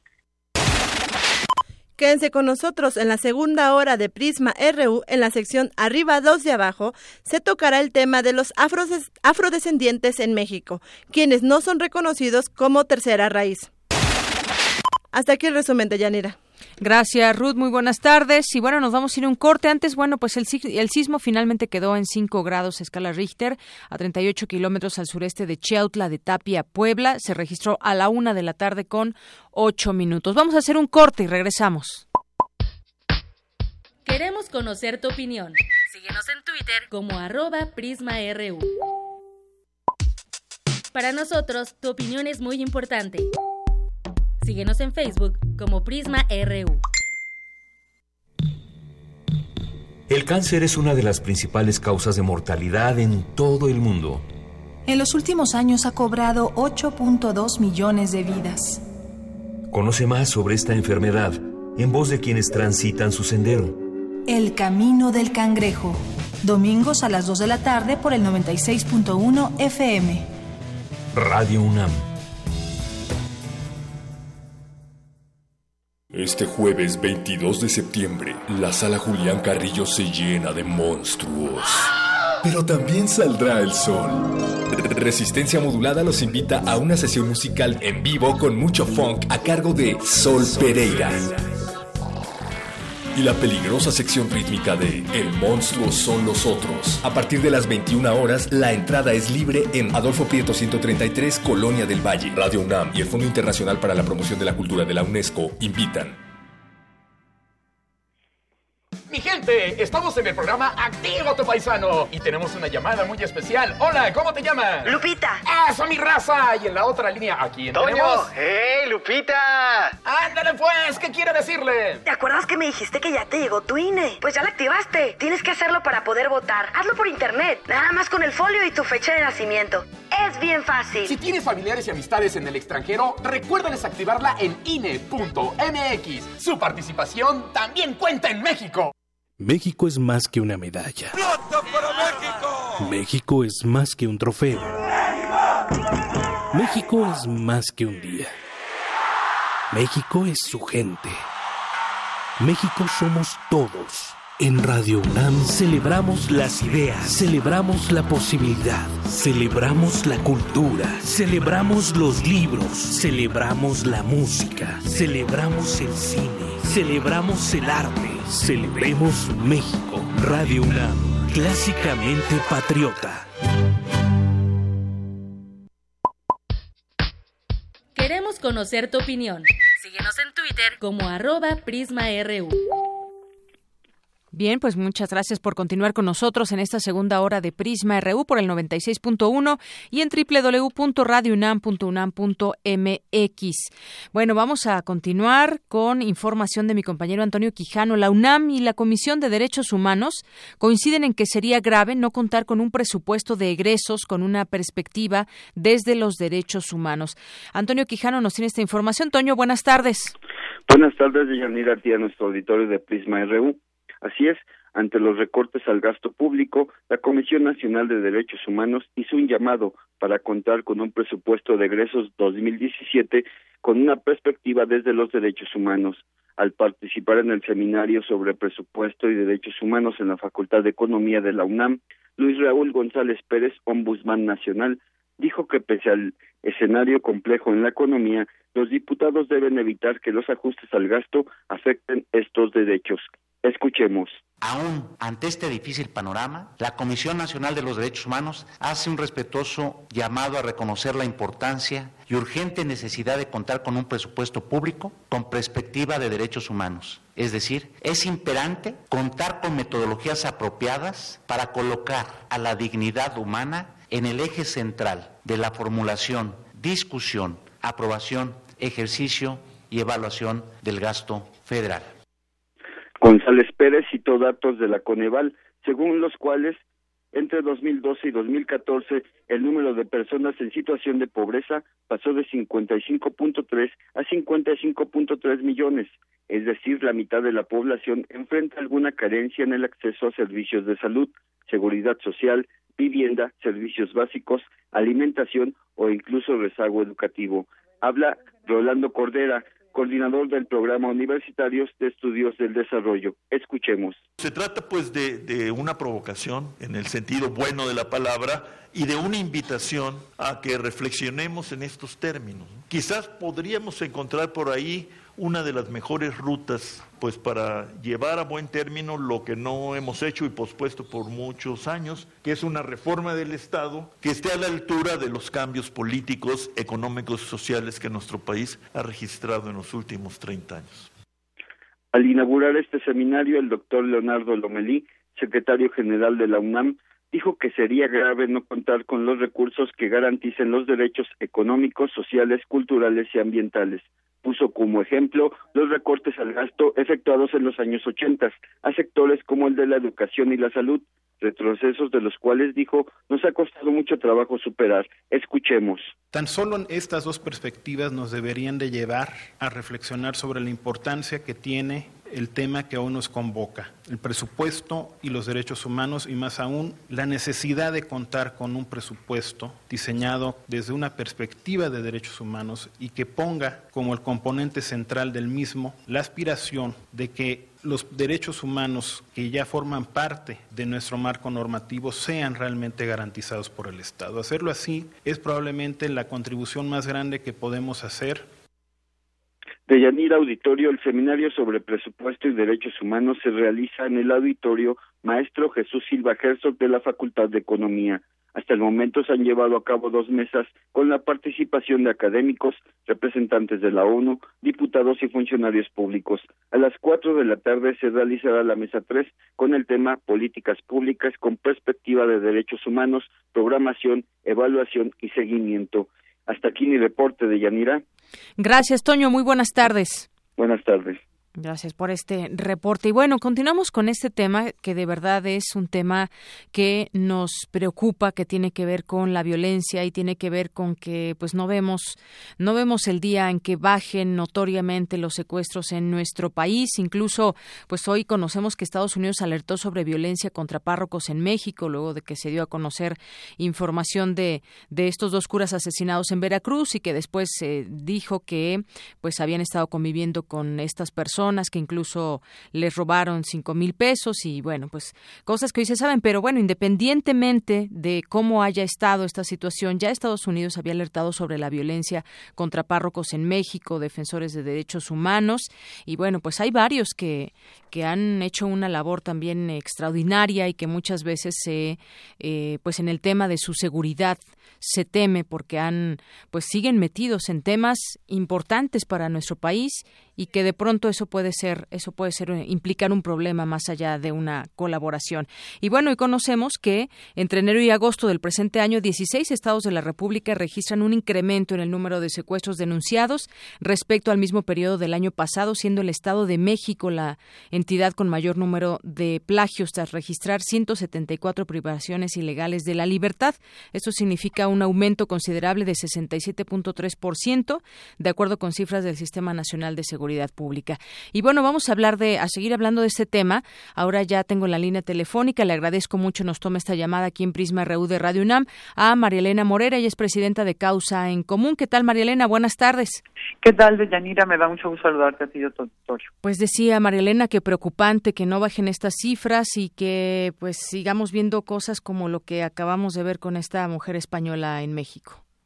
Así es, mira, es muy preocupante. Eh, por supuesto, lamentamos eh, la pérdida de la vida de, de María del Villar, al igual que lamentamos la pérdida de la vida de miles de personas aquí en México y que desgraciadamente los secuestros cada vez se vuelven más violentos, sobre todo hay estados como el Estado de México, donde el riesgo de ser secuestrado y que te asesina, que te asesinen termina siendo alto eh, y esto es porque las autoridades no han hecho lo suficiente para mandar un mensaje claro a los delincuentes que hay delitos que no se pueden cometer y entre estos los más importantes por supuesto son el homicidio y el secuestro. Así es, y bueno, es que se habla de que no era una, en este caso no era una banda organizada de secuestradores, pero sí muy peligrosa y que además fue atípico. Esto, esto sin duda nos, nos, nos llena de espanto porque, pues, eh, entonces quienes no estén, digamos, organizados, aún así pueden llevar a cabo un secuestro y dar muerte a, a una persona. Sí, mira, desgraciadamente en años anteriores, ¿no? Anteriores, yo diría al 2006, eh, las bandas que se dedicaban al secuestro eran bandas solamente dedicadas al secuestro, eh, respondía a un pago económico, ¿no? Y en un 98% de los casos las personas regresaban con vida. Eh, esto en los últimos años definitivamente ha cambiado. Eh, no sabemos todavía cuál fue el, móvil del crimen de María del Villar. Eh, las autoridades yo creo que hay que dar más bien tiempo a que resuelvan esto y que hagan una investigación seria, ¿no? Porque también me llaman la atención las declaraciones tan, pues yo diría que hasta estúpidas del gobierno del Distrito Federal y del, del Estado de México diciendo uno, no, pues aquí yo no tengo denuncia y el otro, no, pues aquí no la secuestraron, aquí nada más la encontraron, ¿no? O sea, me parece eh, un agravio hacia las víctimas cuando lo que deberían de hacer es quedarse callados e investigar porque lo que sí nos queda claro es que la facilidad que tienen los criminales para no ser detenidos o para quedar libres, eh, ya sea porque la familia no denuncia o porque encuentran los huecos en la ley los abogados, ¿no? Entonces me parece que, lo grave es que no se detenga a los criminales y que no se evite que esto se cometa, ya sea por, para una persona extranjera o para los mismos que vivimos aquí en México. Así es, y es que el secuestro se ha vuelto pues un problema para cualquier clase social. Antes, bueno, figuraban más los secuestros a personas que tenían mucho dinero, que habían sido investigadas eh, premeditadamente, pero ahora pues se puede uno encontrar un secuestro express a la vuelta de la esquina y esto pues finalmente no deja de llamarse secuestro. Así es, y cuando los secuestros son por una por un pago económico, entonces, eh, sí llama la atención que ahora te secuestran por cualquier cantidad y a cualquier persona. Entonces, esta percepción que tenemos que sí nos que sí podemos ser secuestrables es lo que ha hecho fructificar eh, los las extorsiones. ¿no? porque es gravísimo que, que hoy te extorsionan y crees, o sea, realmente eh, tienes la percepción de que efectivamente tu familiar puede estar en riesgo y que puede ser que sí lo tengan secuestrado. De otra manera no te podrías explicar la cantidad de extorsiones que se llevan a cabo y que se llevan a cabo con éxito para los criminales. Estamos hablando eh, pues del 2014, eh, según las cifras del ENVIPE, siete millones novecientos mil extorsiones contra solamente denunciadas cinco mil setecientos setenta y tres. Y una persona cuando la extorsionan y cuando pagó la extorsión, siente que en realidad pagó un secuestro. Entonces, la percepción de inseguridad que tenemos es tan alta que hace que podamos los ciudadanos creer esto, ¿no? Y no simplemente colgar el teléfono y pasar a otra cosa. Exacto. Y es que la lista de los estados que presentaron un incremento en el delito de secuestro en este año la completan Veracruz, Distrito Federal, Morelos, Puebla, Oaxaca, Zacatecas, Guanajuato, Nuevo León, San Luis Potosí, eh, Chiapas, Figura, Durango, Colima, Yucatán. A escala nacional fueron denunciados 710 casos y bueno, pues esto representa un ligero aumento, pero a final de cuentas un aumento que está latente en estos estados, que no es una cifra menor. Así es, mira, nosotros hemos venido exigiendo en el gobierno federal que tengan una estrategia que realmente le dé sentido y, y, podamos llegar a, en un mediano plazo a que en México no existan secuestros, porque si tú ves la tabla no del 2000, por ejemplo, en 2004, que fue la gran marcha en contra de la, de la inseguridad, hubo 323 secuestros denunciados. El año pasado hubo 1.067. Estamos hablando tres veces más la cifra del 2004. Entonces, en lugar de que los secuestros bajen, suban y además se han sumado bandas sumamente, eh, sumamente agresivas, porque el secuestro, pues antes, como decíamos, respondía a, que te pedían dinero y lo pagabas y ya. ¿No? Ahora responde a que te piden dinero y de todas formas te matan. Y esto se debe a la gran impunidad que hay. Porque los criminales son criminales no estúpidos, ¿no? Entonces se van a seguir dedicando a este tipo de delitos mientras no haya una señal clara de parte del gobierno federal y de los estatales que sí se está tomando en serio. Y el gobierno federal ha hecho grandes esfuerzos a través del tiempo, ¿no? Ya es la tercera vez que tenemos unidades antisecuestro. Eh, ha habido eh, éxitos a nivel del gobierno federal en cuanto a su policía federal en, el, en la investigación de secuestros, pero definitivamente esto no es suficiente, o sea, se necesita hacer una mejor estrategia y que los gobernadores tengan consecuencias cuando no hay seguridad en sus estados. Eh, sí. porque mientras no haya consecuencias, a estos señores no les importamos en lo más mínimo, ¿no? Vemos al gobernador de, Veracruz, por ejemplo, al del Estado de México, ¿no? Que no les importa en lo más mínimo lo que nos está sucediendo y lo que estamos sufriendo los ciudadanos, al de Guerrero, al de Michoacán, que dices, bueno, no nos podemos explicar esta tolerancia hacia los delitos que más lastiman a la sociedad, como es el secuestro, porque recordemos que en el secuestro lastiman a la víctima, lastiman a la familia y lastiman el entorno social. Exacto. Bueno, pues nos mantenemos muy atentos a este tema, a estas cifras que pues vale la pena que se sigan discutiendo y vale la pena discutir también las posibles soluciones ante, ante esto. Bueno, pues María Elena Morera, muchas gracias de verdad por tomarnos la llamada aquí en Prisma RU de Radio UNAM. Muchas gracias a ti. Les mando un abrazo a todo el auditor. Gracias. Buenas tardes. Bueno, pues hay un problema lacerante que está muy vivo en nuestro país, desafortunadamente. Nos vamos ahora con más información. Alerta la UNICEF que más de cuatro millones de niños en México no asisten a la escuela. Mi compañera Cristina Godínez nos tiene esta información con, con información de Abraham Menchaca. Buenas tardes de Yanira y auditorio de Prisma RU. El Fondo de las Naciones Unidas para la Infancia reveló que en México 4.1 millones de niños y adolescentes no asisten a la escuela.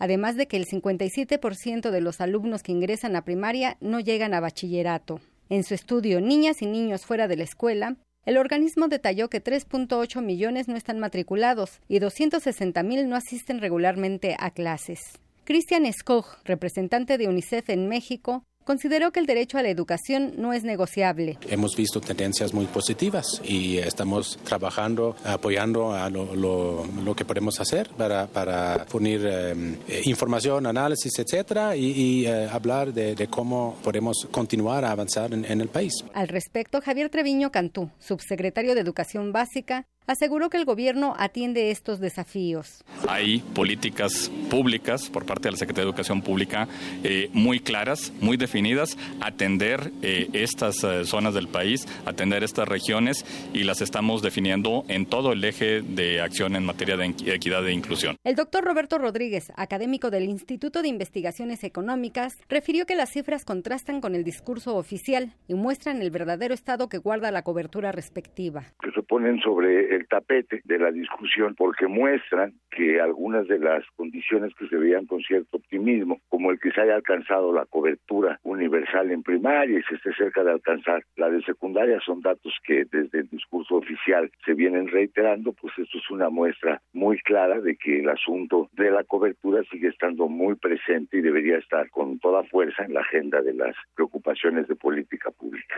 en materia educativa. Según se detalla en el documento, los niños indígenas y quienes viven en las comunidades con menores recursos son los más vulnerables a no continuar sus estudios. Lo que estamos frente a nosotros es bueno un problema grave de niños y de jóvenes que no logran alcanzar el último año de la educación que ya es obligatoria por ley y que son población que está digamos condenada a engrosar el número de mexicanos en condición de rezago educativo que es una cifra también muy muy muy muy alta de que debiera prender los focos rojos y de alerta solamente por el tamaño, desde luego que es un tamaño extraordinario, pero sobre todo los niños que están en esa condición fuera de la escuela cuando tienen la edad para estar dentro de ella, representan a la población fundamentalmente de origen indígena o bien en condiciones de extrema pobreza. Hay una asociación muy clara y muy contundente entre las condiciones socioeconómicas de la familia y las posibilidades de los niños de permanecer este, incluso en la educación primaria. El análisis indica que de cada 100 niños que ingresan a la educación preescolar, 57 abandonan su educación antes de concluir el bachillerato este es el reporte. Buenas tardes. Gracias, Cristina. Y bueno, a continuación vamos a ir con esta sección Arriba los de abajo que preparan mi compañera Cindy Pérez y Dulce García. Adelante. Caña dulce, caña brava. Mujer de la calle.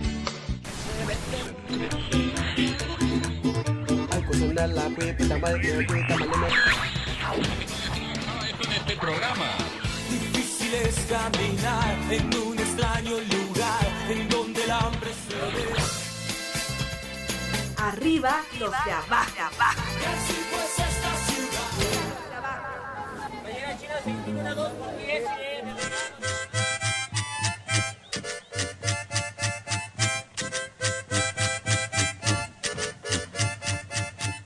Muy buenas tardes al público de Prisma RU. Nos complace nuevamente presentarles Arriba los de abajo, sección que ya saben está dedicada a darles voz a quienes son silenciados. Buenas tardes, Cindy. Buenas tardes también a ti, Dulce. De fondo estamos escuchando La Danza de los Diablos. Es música chilena que se escucha en la región de Juxtlahuaca, en Oaxaca, y que tiene influencias africanas. ¿Esto por qué? Porque hoy hablaremos de los afrodescendientes.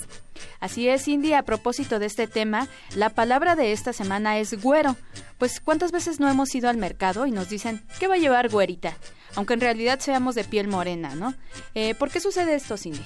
Sí, creo que a todos nos ha pasado. Dulce, te cuento que según la Real Academia Española, el güero es una persona de cabellos rubios. Sin embargo, en nuestro país puede tener un significado particular que indica respeto.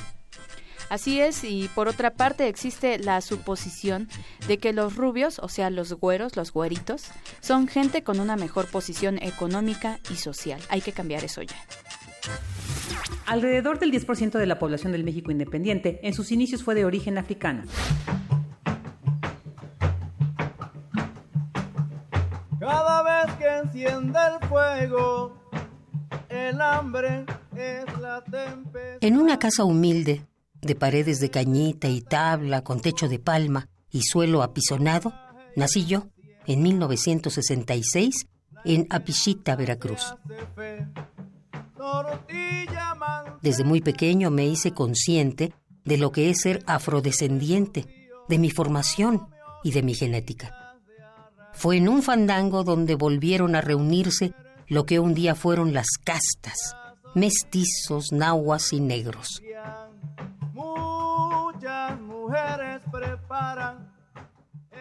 Uno de los bailadores principales era mi tío Oliverio, eh, que es negro, mi papá también es bailador, se subían a bailar la tarima. Cuando ya me fui haciendo jaranero, vinieron a mi memoria pues esas formas que yo vi de niño, ¿no? Puedo decir que es una forma que empiezo a practicar porque, vaya, yo soy un afrodescendiente, ¿no? Yo digo que mi oficio y el arte que practico de, cantar, de tocar y de construir música, eh, son en jarocho propiamente, tiene que ser desde el punto de vista de que, que yo soy afrodescendiente. Me fui haciendo de una versada propia y escribí sones y congas entre milpas, cañas y zanjas. Y es cierto que también no hay, no se conservaron comunidades africanas acá en el sur de Veracruz, pero, pero nomás hay que caminar por, por las calles o por cualquier camino o cualquier ranchería para darse cuenta que existe una gran población afrodescendiente que para mí no ha sido vista por, por los investigadores, incluso por, los por los artistas. Nos traiciona el hecho de pensar en la, en la tercera raíz. Esa sí es una cultura viva, ¿no? ¿Discriminar a los morenos? No, yo los admiro. Fueron mis ídolos. Eran los que mejor bailaban, los que mejor zapateaban. Se ha ido metiendo más desde la las propuestas para que se abrieran espacios en la Constitución, para que, por ejemplo, los afrodescendientes de la Costa Chica, pero yo creo que también la discriminación es hacia todos lados. Si nos ponen otro color que no es el de nosotros y, primero lo analizamos, y, luego y luego incluso platicamos con desconfianza. Patricio Hidalgo Belli es un músico, decimista y compositor, interesado en la fusión de la cultura jarocha con algunos géneros de origen africano, como la conga, cuya más reciente propuesta musical se denomina Patricio Hidalgo y el Grupo Afro Jarocho.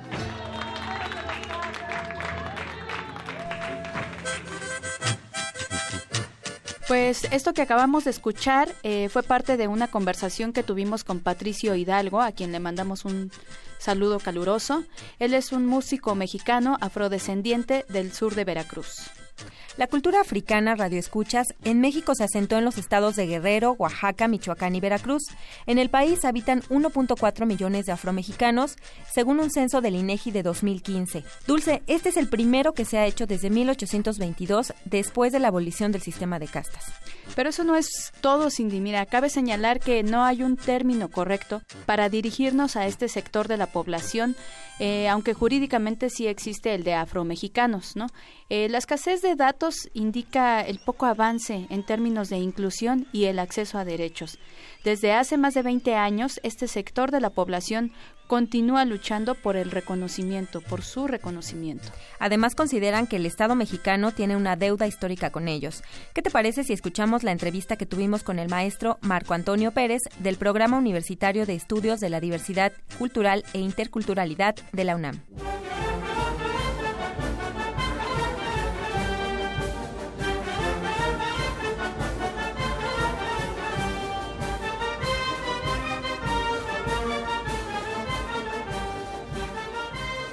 Maestro, ¿cómo fue que comenzó la discriminación hacia los afromexicanos? Efectivamente, si bien todos somos mexicanos, en un momento se trató de borrar estas barreras identitarias, étnicas, para dar la, la, impresión de una cohesión nacional a través de la ideología mestiza. Con el ejército zapatista, ellos volvieron a poner la mano en la llaga. El reconocimiento primero de una invisibilización y una discriminación contra los pueblos originarios. Y a partir de ese momento, tanto académicos como sociedad civil han tomado cartas en el asunto y han tratado de luchar por el, reconocimiento.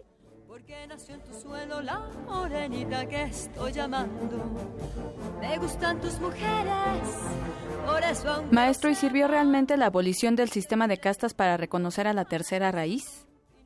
En 1822 hay un, como un carpetazo para que todos nos convirtamos en ciudadanos de la nueva nación mexicana. No obstante, ese reconocimiento igualitario ha traído una distribución desigual de los derechos. Y ahora, en estos momentos que los pueblos originarios y posteriormente los pueblos de origen africano en México han tratado de reivindicarse, esa es como la forma en que tratamos de quitar esa invisibilización y negación que ha reinado los dos siglos de la nación mexicana. ¿La universidad contribuye a la erradicación de la discriminación hacia los afrodescendientes? Creemos que ese es nuestro papel, incidir en el reconocimiento y luego, una vez que tengamos estas investigaciones serias, podemos ir hacia la sociedad civil sin imponer conocimiento y reconocimiento, simplemente mostrar lo que hemos encontrado como investigadores y que las poblaciones mismas tomen este, este conocimiento y se lo apropien para así formar su identidad. Y de esta manera es como creemos que podemos combatir la negación y la invisibilidad de esta población. Me gustan tus mujeres, por eso aunque lo sepan, yo seguiré cantando Viva la costa con Pino Me gustan tus mujeres. Los de abajo te recomiendan. El libro Afroamérica, Afromexicanos y Afrodescendientes de la autora Luis María Martínez Montiel, editado por la Dirección General de Publicaciones de la UNAM.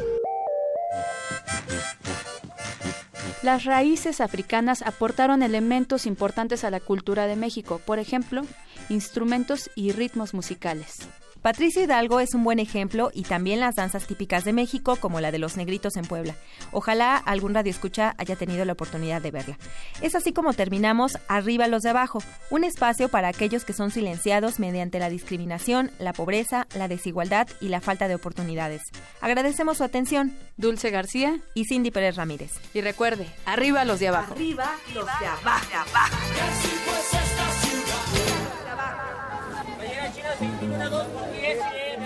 Prisma RU. Un programa con visión universitaria para el mundo. Bien, y vamos a continuar ahora con la segunda parte de la entrevista a la doctora Valeria Sousa. Perfil RU. Valeria Sousa Saldívar es bióloga, maestra en ciencias y doctora en ecología por la UNAM. En los últimos 16 años, su trabajo se ha centrado en la evolución molecular de los microorganismos del oasis de Cuatro Ciénegas en Coahuila. Ha publicado más de 90 artículos de investigación a nivel internacional, 19 a nivel nacional y un libro coeditado. Ha presentado dos patentes en el Instituto Mexicano de la Propiedad Industrial. Ha sido líder de 20 proyectos en el CONACIT, el PAPIT y la NASA. Sus distinciones incluyen un fellowship de la Fundación MacArthur, el Premio Sor Juana Inés de la Cruz, el Premio Nacional de Conservación, categoría Investigación otorgado por Semarnat, la Aldo Leopold Fellowship y el Premio Mentes Quo Discovery. Es representante de México ante la Asociación Norteamericana para la Sustentabilidad de Fósforo y de la Unión Internacional de Ciencias Biológicas. Además, es presidenta de la Sociedad Científica Mexicana de Ecología.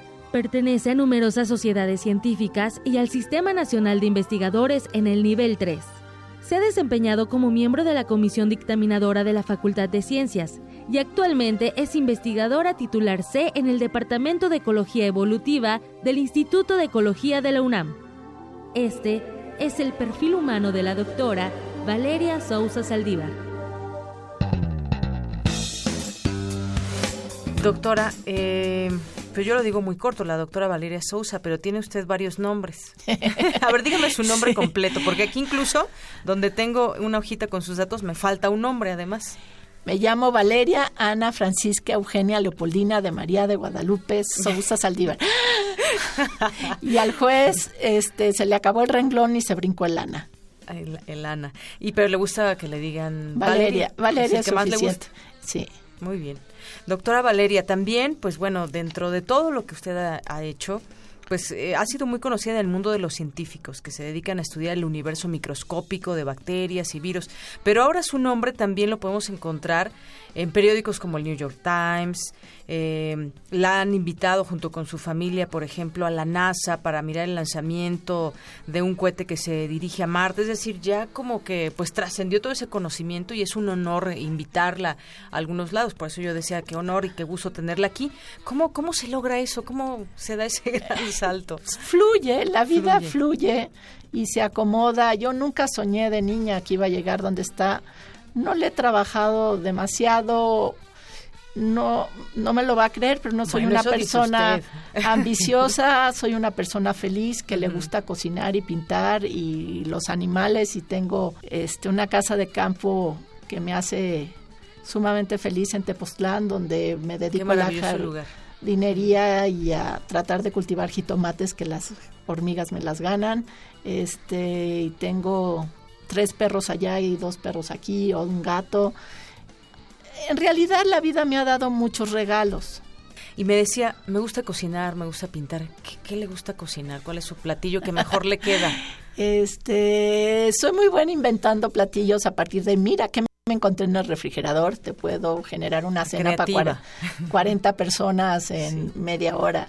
Este, soy muy inventiva. La acuarela me gusta particularmente porque un error se puede volver una flor. Y lo mismo es en la cocina. Yo, este, me gustan los sabores, me gusta experimentar. No es de que siga una receta paso a paso. No, mi hija es la buena en la repostería porque es muy buena siguiendo recetas. Este, a mí me gusta moverle un poquito a la receta y luego eso los pasteles te castigan a cambio. Pero sí soy buena haciendo pastel de chocolate y pan de plátano, pero em, lo salado creo que soy más creativa con él porque puedo mezclar sabores que pueden ser inesperados. Y, bueno, también sé que pues la, han buscado los industriales más rico de, ricos de México, le piden, por ejemplo, que dé conferencias, que hable de sus investigaciones. Y bueno, ya hablábamos de, este tema de, de, Cuatro Ciénegas también. Y, encontré por ahí, no sé si usted esté de acuerdo, ocasiona dolores de cabeza a los empresarios lecheros locales y provoca que el señor Carlos Slim se interese por un desierto. ¿Cómo está eso? Pues Sí, así fue. Es que la vida te lleva a caminos inesperados. Y yo di una conferencia en el Club de Industriales porque me invitó un amigo de la familia y resultó que ahí estaba un amigo de un hijo de Slim y le pareció fascinante mi historia. Entonces resulta que lo que soy buena es contando historias. Soy una buena cuentacuentos y la ciencia es es la suma de pequeños datos que hay que hilar en una historia. Y el dolor de cabeza en los lecheros, pues sí, sigo causando dolor. ¿Por qué? Pues porque gracias a mí pusieron una veda en Cuatro Ciénegas, este, se restringió el uso del agua, este, Lala cambió sus prácticas lecheras y la manera en que alimenta a sus vacas y ahora paga la educación ambiental de los niños en Cuatro Ciénegas. El que Santa Mónica, que le vendía Nestlé, también cambió sus prácticas agrícolas y resulta que está ahorrando un dineral y le dieron un premio por ahorrar muchísima agua.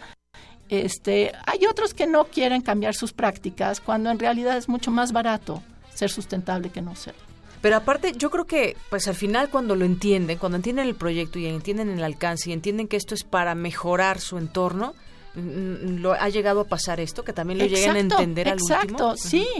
Y muchos están cultivando otras cosas y ya vieron que en efecto el agua se está acabando en Cuatro Ciénegas y estamos ahorita editando un documental que queremos que cambie conciencias, lo está dirigiendo chico muy talentoso que se llama David Jaramillo. Ahorita entró en concurso en Foprocine, esperemos que gane, porque de veras va a ser una herramienta importantísima, no solo para salvar a Cuatro Ciénegas, sino para salvar a México de esta sed incontenible de recursos naturales. exactamente, nos estamos acabando estos recursos. Y, bueno, también dentro de todo eso, ¿por qué los científicos de la NASA piensan que en Marte es, es posible encontrar rastros de vida microbiana como la que existe en Cuatro Ciénegas? Porque tuvimos un mar igual que Marte. Marte tuvo la mala suerte que el planetoide que iba a chocar con él chocó con otra cosa y acabó con unos meteoritos alrededor, en lugar de nosotros que nos cayó Tea y nos regaló la luna y el mar, y un volumen suficientemente grande para guardar la atmósfera. Entonces somos un planeta afortunado. Marte, como tiene menor masa, tuvo menor atmósfera y su mar duró menos. Pero tal vez el mar se guardó entre las piedras como en Cuatro Ciénegas. Y tenemos rastros isotópicos de que hubo bacterias metanógenas y bacterias oxidadoras y reductoras del azufre en Marte, iguales que las de Cuatro Ciénegas. También hay minerales iguales en Cuatro Ciénegas que en el cráter Gale, donde está Curiosity curioseando. Entonces, lo que pasa es que Curiosity es un laboratorio de química, no es un laboratorio de biología. La próxima misión de NASA tiene que ser un laboratorio de biología y están averiguando cómo hacer tal cosa. Bueno, pues qué interesante.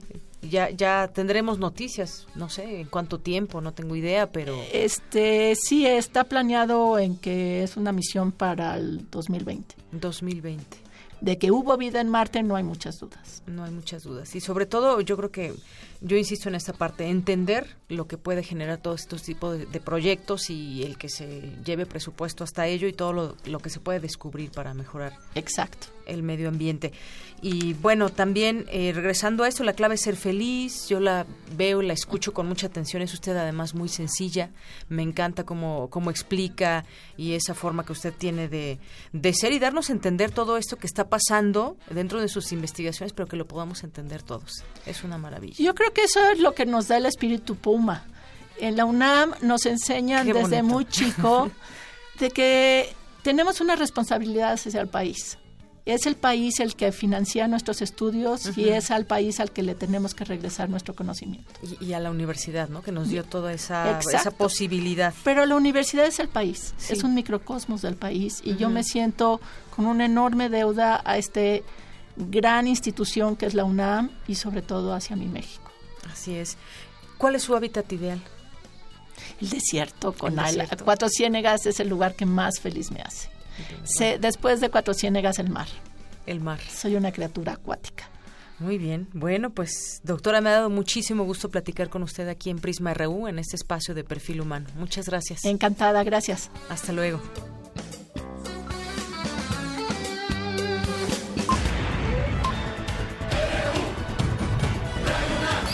Prisma RU. Con Deyanira Morán. Y hoy es jueves y me da mucho gusto recibir en este espacio de Prisma RU de Radio UNAM a Hugo Huitrón. Él es director de Gaceta UNAM. ¿Qué tal, Hugo? ¿Cómo estás? Muy buenas tardes. ¿Qué tal, Deyanira? Buenas tardes. Bueno, pues hoy varias cosas que trae la Gaceta. Me gustaría que comenzáramos con su portada, Crean mano robótica para discapacitados. Cuéntanos un poco, Hugo. Sí, mira, esta es una imagen que muestra un proyecto para apoyar a personas que han perdido una mano. Especialistas de la UNAM, en colaboración con la Secretaría de Ciencia y Tecnología del Gobierno de la ciudad, trabajan en tres prototipos de mano robótica, una derecha, otra izquierda y una más ambidiestra que, serán controlados con los dedos de un pie. El aparato, se trata de que el aparato compense las funciones físicas en beneficio de quienes han perdido un miembro superior. Sí, y para que se den una idea, pues viene también aquí fotografía para que puedan entender también el artículo junto con esta ilustración. Así es. Oye, Hugo, también eh, tenemos otras cosas. ¿Qué más podemos encontrar hoy en Gaceta? Hay un reconocimiento importante que entregó la Facultad de Filosofía y Letras a cinco distinguidos académicos, entre ellos Miguel León Portilla, investigador emérito del Instituto de Investigaciones Históricas, y otra de ellas la profesora emérita de la Facultad de Filosofía y Letras, Juliana González Valenzuela, distinciones que fueron entregadas por el doctor Enrique Grague. En Comunidad de Yanira tenemos que hoy se cumplen 106 años como Universidad Nacional. El 22 de septiembre de 1910, en su discurso inaugural, Justo Sierra pugnó por la creación de una institución para todos, que nacionalizara la ciencia y mexicanizara el saber.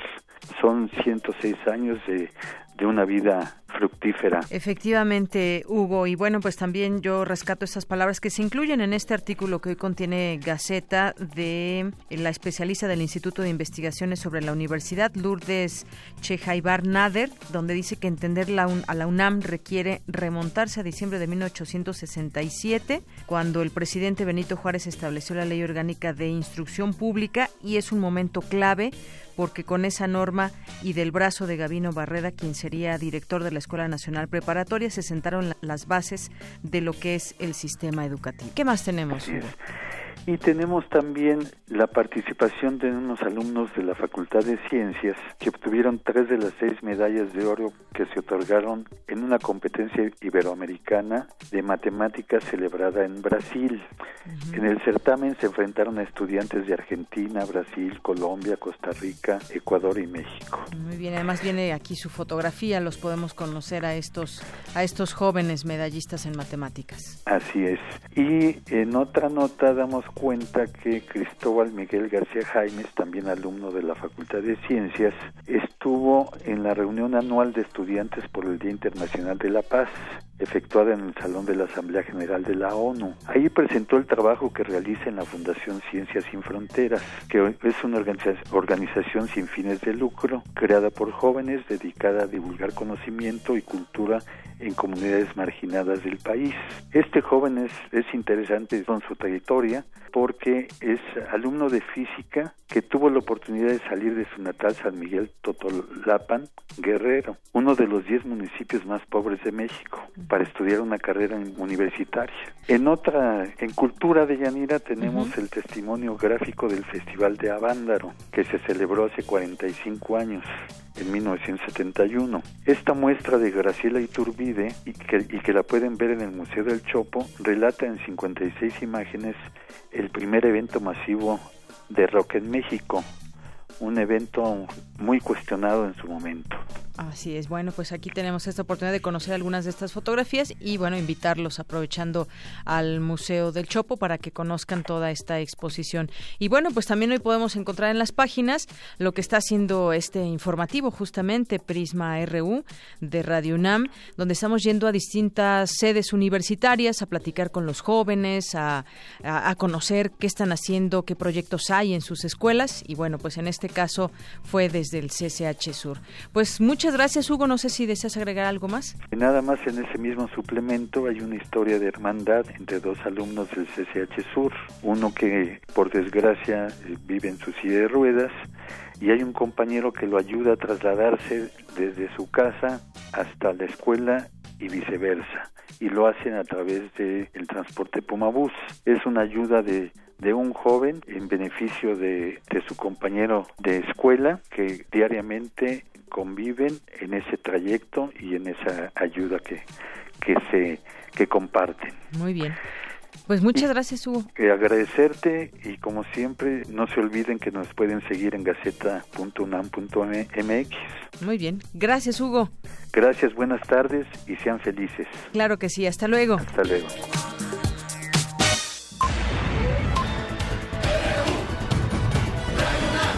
Prisma RU.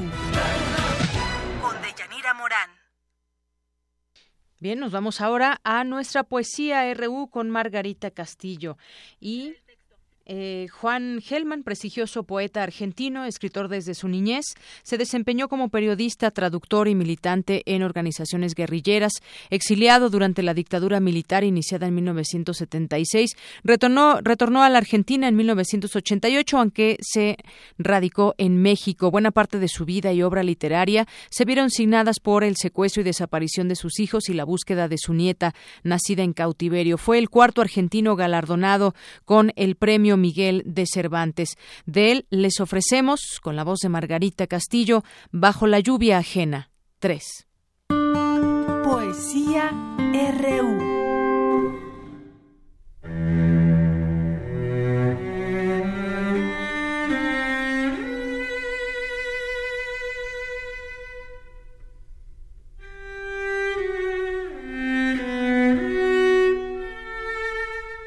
Yo no me voy a avergonzar de mis tristezas, mis nostalgias.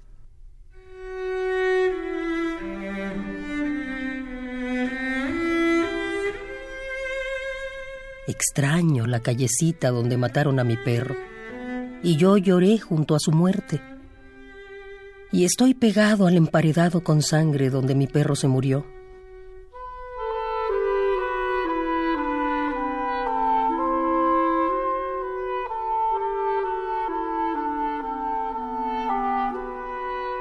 Existo todavía a partir de eso. Existo de eso. Soy eso. A nadie pediré permiso para tener nostalgia de eso. ¿Acaso soy otra cosa?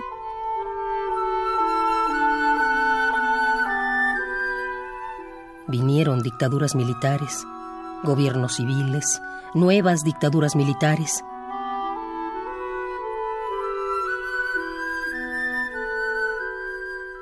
Me quitaron los libros, el pan, el hijo.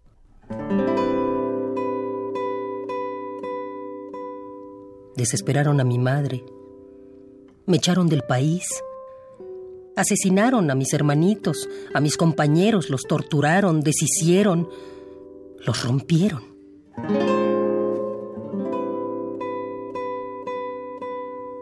Ninguno me sacó de la calle donde estoy llorando al lado de mi perro.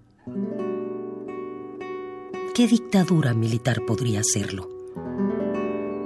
¿Y qué militar, hijo de puta, me sacará del gran amor de esos crepúsculos de mayo donde el ave del ser se balanceaba ante la noche?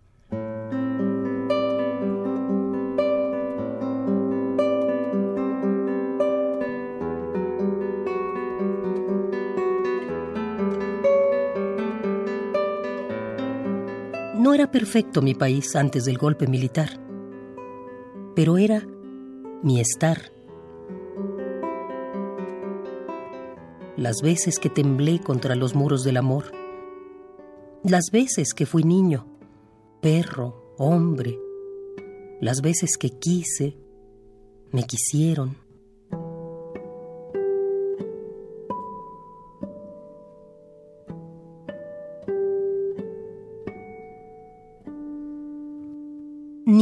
General le va a sacar nada de eso al país, a la tierrita que regué con amor, poco mucho. Tierra que extraño y que me extraña. Tierra que nada militar podrá enturbiarme o enturbiar. Es justo que la extrañe. Porque siempre nos quisimos así. Ella pidiendo más de mí y yo de ella. Dolidos ambos del dolor que el uno al otro hacía y fuertes del amor que nos tenemos.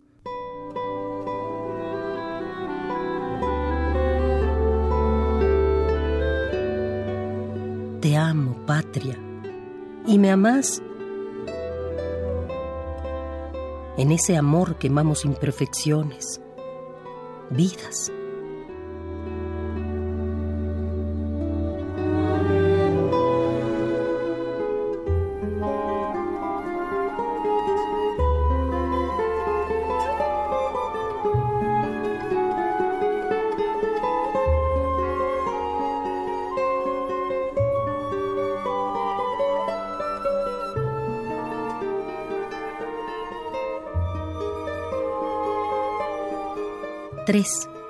Juan Gelman.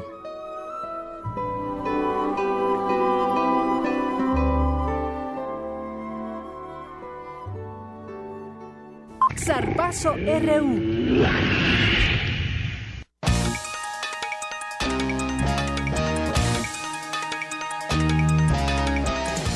Pues como siempre un saludo y un abrazo a Margarita Castillo.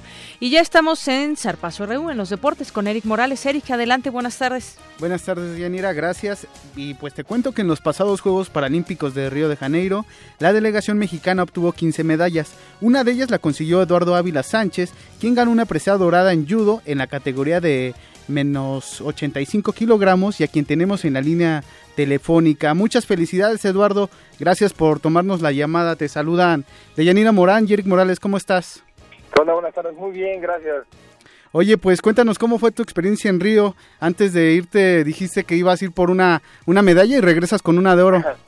Pues así es, eh, estuvimos un, un periodo antes en Sao Paulo entrenando, bastante pesado con la selección olímpica de Brasil, con una gran parte de la selección olímpica, un entrenamiento bastante fuerte. Llegamos a Río cuatro, no, tres días antes de la competencia, eh, frescos, recién entrenados en Sao Paulo, y pues así como dijiste, íbamos por una medalla y regresamos con, con buen resultado. Oye, también tuviste primer lugar en los Juegos Paralímpicos de Beijing en 2008 y bronce en, Lon en Londres 2012. Ya estás acostumbrado a ganar, ¿no, Eduardo? eh, suena bastante fácil, pero pues ha sido complicado y más que acostumbrado ya se me hizo como un, eh, una obligación. Oye, eh, ¿en algún momento de tu carrera deportiva eh, esta debilidad visual que, que, tienes te ha impedido desarrollar este pues tus proyectos, tus sueños? Claro que sí, pues eh, empecé bastante complicado, te digo, por la por el problema oftalmológico que hay, eh, pero te digo, el deporte también fue un proceso de integración, de desarrollo, de terapia, ¿por qué no decirlo? Eh, fue complicado, difícil, muchos años, 10, 15, 10, 12 años difíciles en cuanto en el judo, empezando a desarrollarme, o sea, perdiendo también, ¿por qué no decirlo? Eh, fue difícil, pero te digo, el deporte ha sido lo mejor que me ha pasado, porque pues, literal me cambió la vida. Oye, y antes de estos Juegos Paralímpicos de Río, mencionábamos que habías asistido a, a dos ediciones anteriores. ¿Has, ¿Has, notado alguna evolución en cuanto al judo paralímpico? Ah, claro que sí, también. Eh, cada ciclo, cada periodo es más complicado, cada vez hay más gente, cada vez se desarrolla más lo que es el judo paralímpico, igual que el judo convencional, cada vez hay mayor fomento y difusión al judo paralímpico y obviamente cada vez es más difícil. Oye, y además eres exalumno de la UNAM y también te formaste en la Asociación de Judo de nuestra universidad. ¿Qué, qué podrías decir eh, de esta etapa de, de, tu formación deportiva? Pues yo estudié en la preparatoria 4, eh, orgullosamente cuatrero, como decíamos allá, eh, hace ya en el 2000, generación 2000. después entré a la Facultad de Química pero pues es triste el apoyo que hay en la UNAM en cuanto a deporte, no hay ningún incentivo, ningún fomento, difusión al deporte universitario, es triste que hay esas instalaciones impresionantes que ninguna universidad tiene, eh, la matrícula que tiene la universidad también es muy grande, pero no hay ningún apoyo, no hay difusión, no, no se preocupan por el deporte universitario, lo cual puede ser una gran ventaja para la universidad también si llega a apoyar. O sea, yo en los años que estuve como universitario, compitiendo como universitario, jamás recibí un apoyo. Una vez me dieron un judogi que fue una burla o feo, o sea, ni siquiera se puede usar en competencia, en entrenamientos tampoco. Pero es, o sea, hace falta que más un desarrollo en el deporte universitario. Pues esperemos que, tu ejemplo de, de pues consistencia y de, de entrega sirva para que eh, se tomen en otro nivel el, el, deporte como tú lo mencionas. Así es, ojalá pronto. Híjole. Híjole. Se, se cortó. Nos, se nos qué, fue. Qué, qué, lástima, yo ya no, me quedé con las ganas de felicitar a Eduardo Ávila, pero bueno, creo que ya nos había dicho lo más importante que le habías preguntado sobre esa competencia, pues toda la consistencia que tiene que haber y disciplina en una eh, en un deporte como el judo, ¿no? Eh, como el judo paralímpico, ganó medalla de oro. Ya está, ya está en la línea telefónica Eduardo. Eduardo, ¿estás ahí? Sí, ya que estoy, te cortó la llamada. Oye, este pues te queremos agradecer aquí en Prisma RU por tomarnos la llamada, por tus minutos y pues desearte mucho éxito eh, en las próximas competencias que tengas. Muchas gracias por ustedes, por la difusión. Felicidades, Gracias. Eduardo. Hasta, Hasta luego. luego. Bye. Bye. Arte y cultura.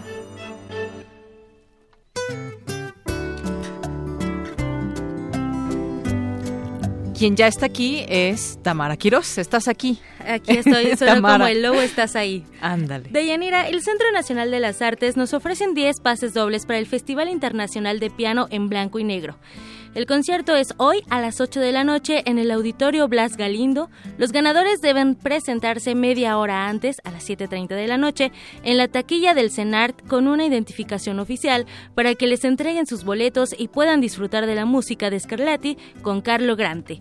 Y bueno, también hoy inició la vigésima octava edición de la Feria Internacional del Libro de Antropología e Historia con la entrega del Premio Antonio García Cubas 2016. Este galardón reconoce los mejores libros y trabajos editoriales en los ámbitos de la antropología y la historia anualmente. Los invitados de honor son, además de ustedes que nos están escuchando, y también el estado de Yucatán y Guatemala. También participan 90 casas editoriales y habrá cerca de 60 actividades artísticas con grupos de música, danza, canto tradicional y contemporáneo. Además, se proyectarán 37 filmes. El Museo Nacional de Antropología es el recinto sede de esta Feria Internacional del Libro de Antropología a partir de hoy hasta el 2 de octubre, así que también los invito a visitar la página feriadelibro.ina.gov.mx. Nos escuchamos mañana y que tengan una excelente tarde. Gracias, Tamara. Hasta mañana.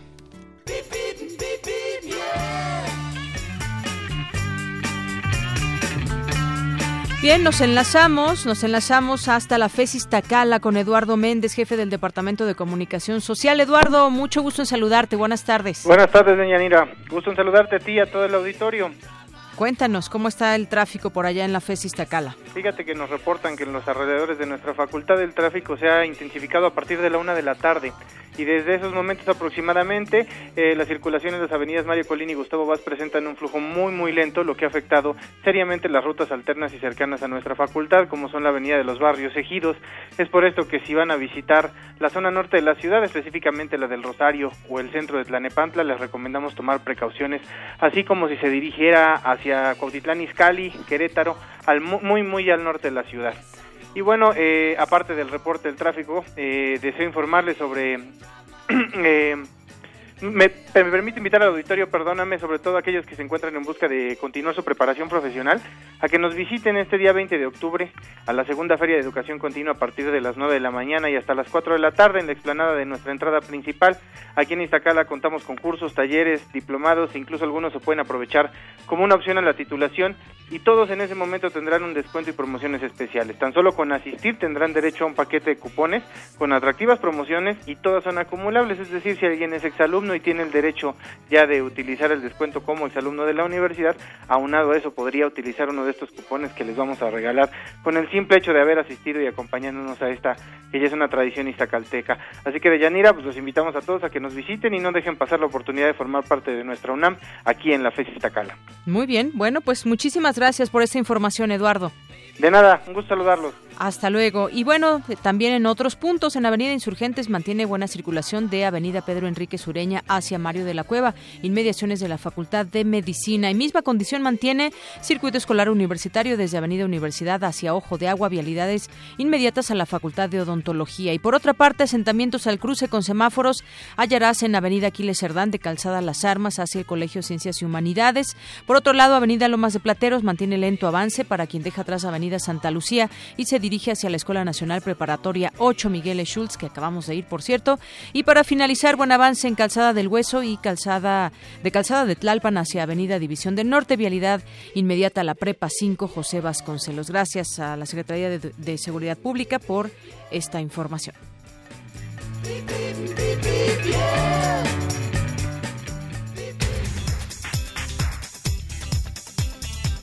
Bien, y cerramos con nuestro informe de lo último, lo último en información hasta el momento con Dulce García. Adelante, Dulce, buenas tardes. Así es, Deyanira, buenas tardes a ti y al auditorio. El rector de la UNAM, Enrique Graue, llamó a las universidades e instituciones de educación superior a fortalecer la cultura de la donación de órganos, que representa una manifestación expresa de la colaboración con la humanidad.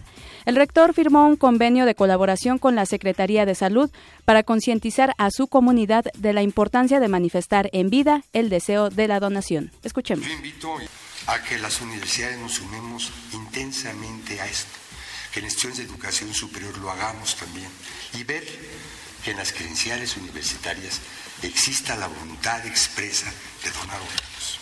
Hay 20.000 gentes en el espera. Estamos haciendo alrededor de 6.000 trasplantes al. Es decir, sí traemos un rezago importante. Les informo también que el cardenal Alberto Suárez Inda, arzobispo de Morelia, dio a conocer la desaparición de un párroco en Janamuato, Michoacán. En un video en redes sociales informó del presunto plagio de José Alfredo López Guillén, sacerdote.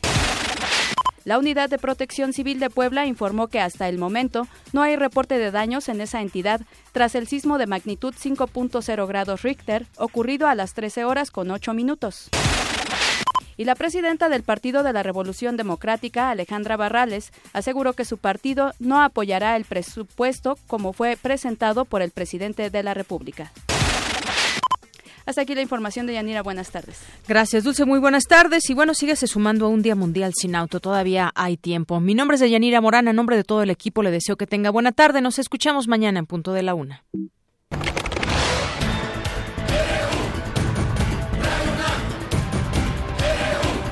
Prisma RU. Los perfiles del acontecer universitario de México y el mundo en una frecuencia. De lunes a viernes, de una a 3 de la tarde.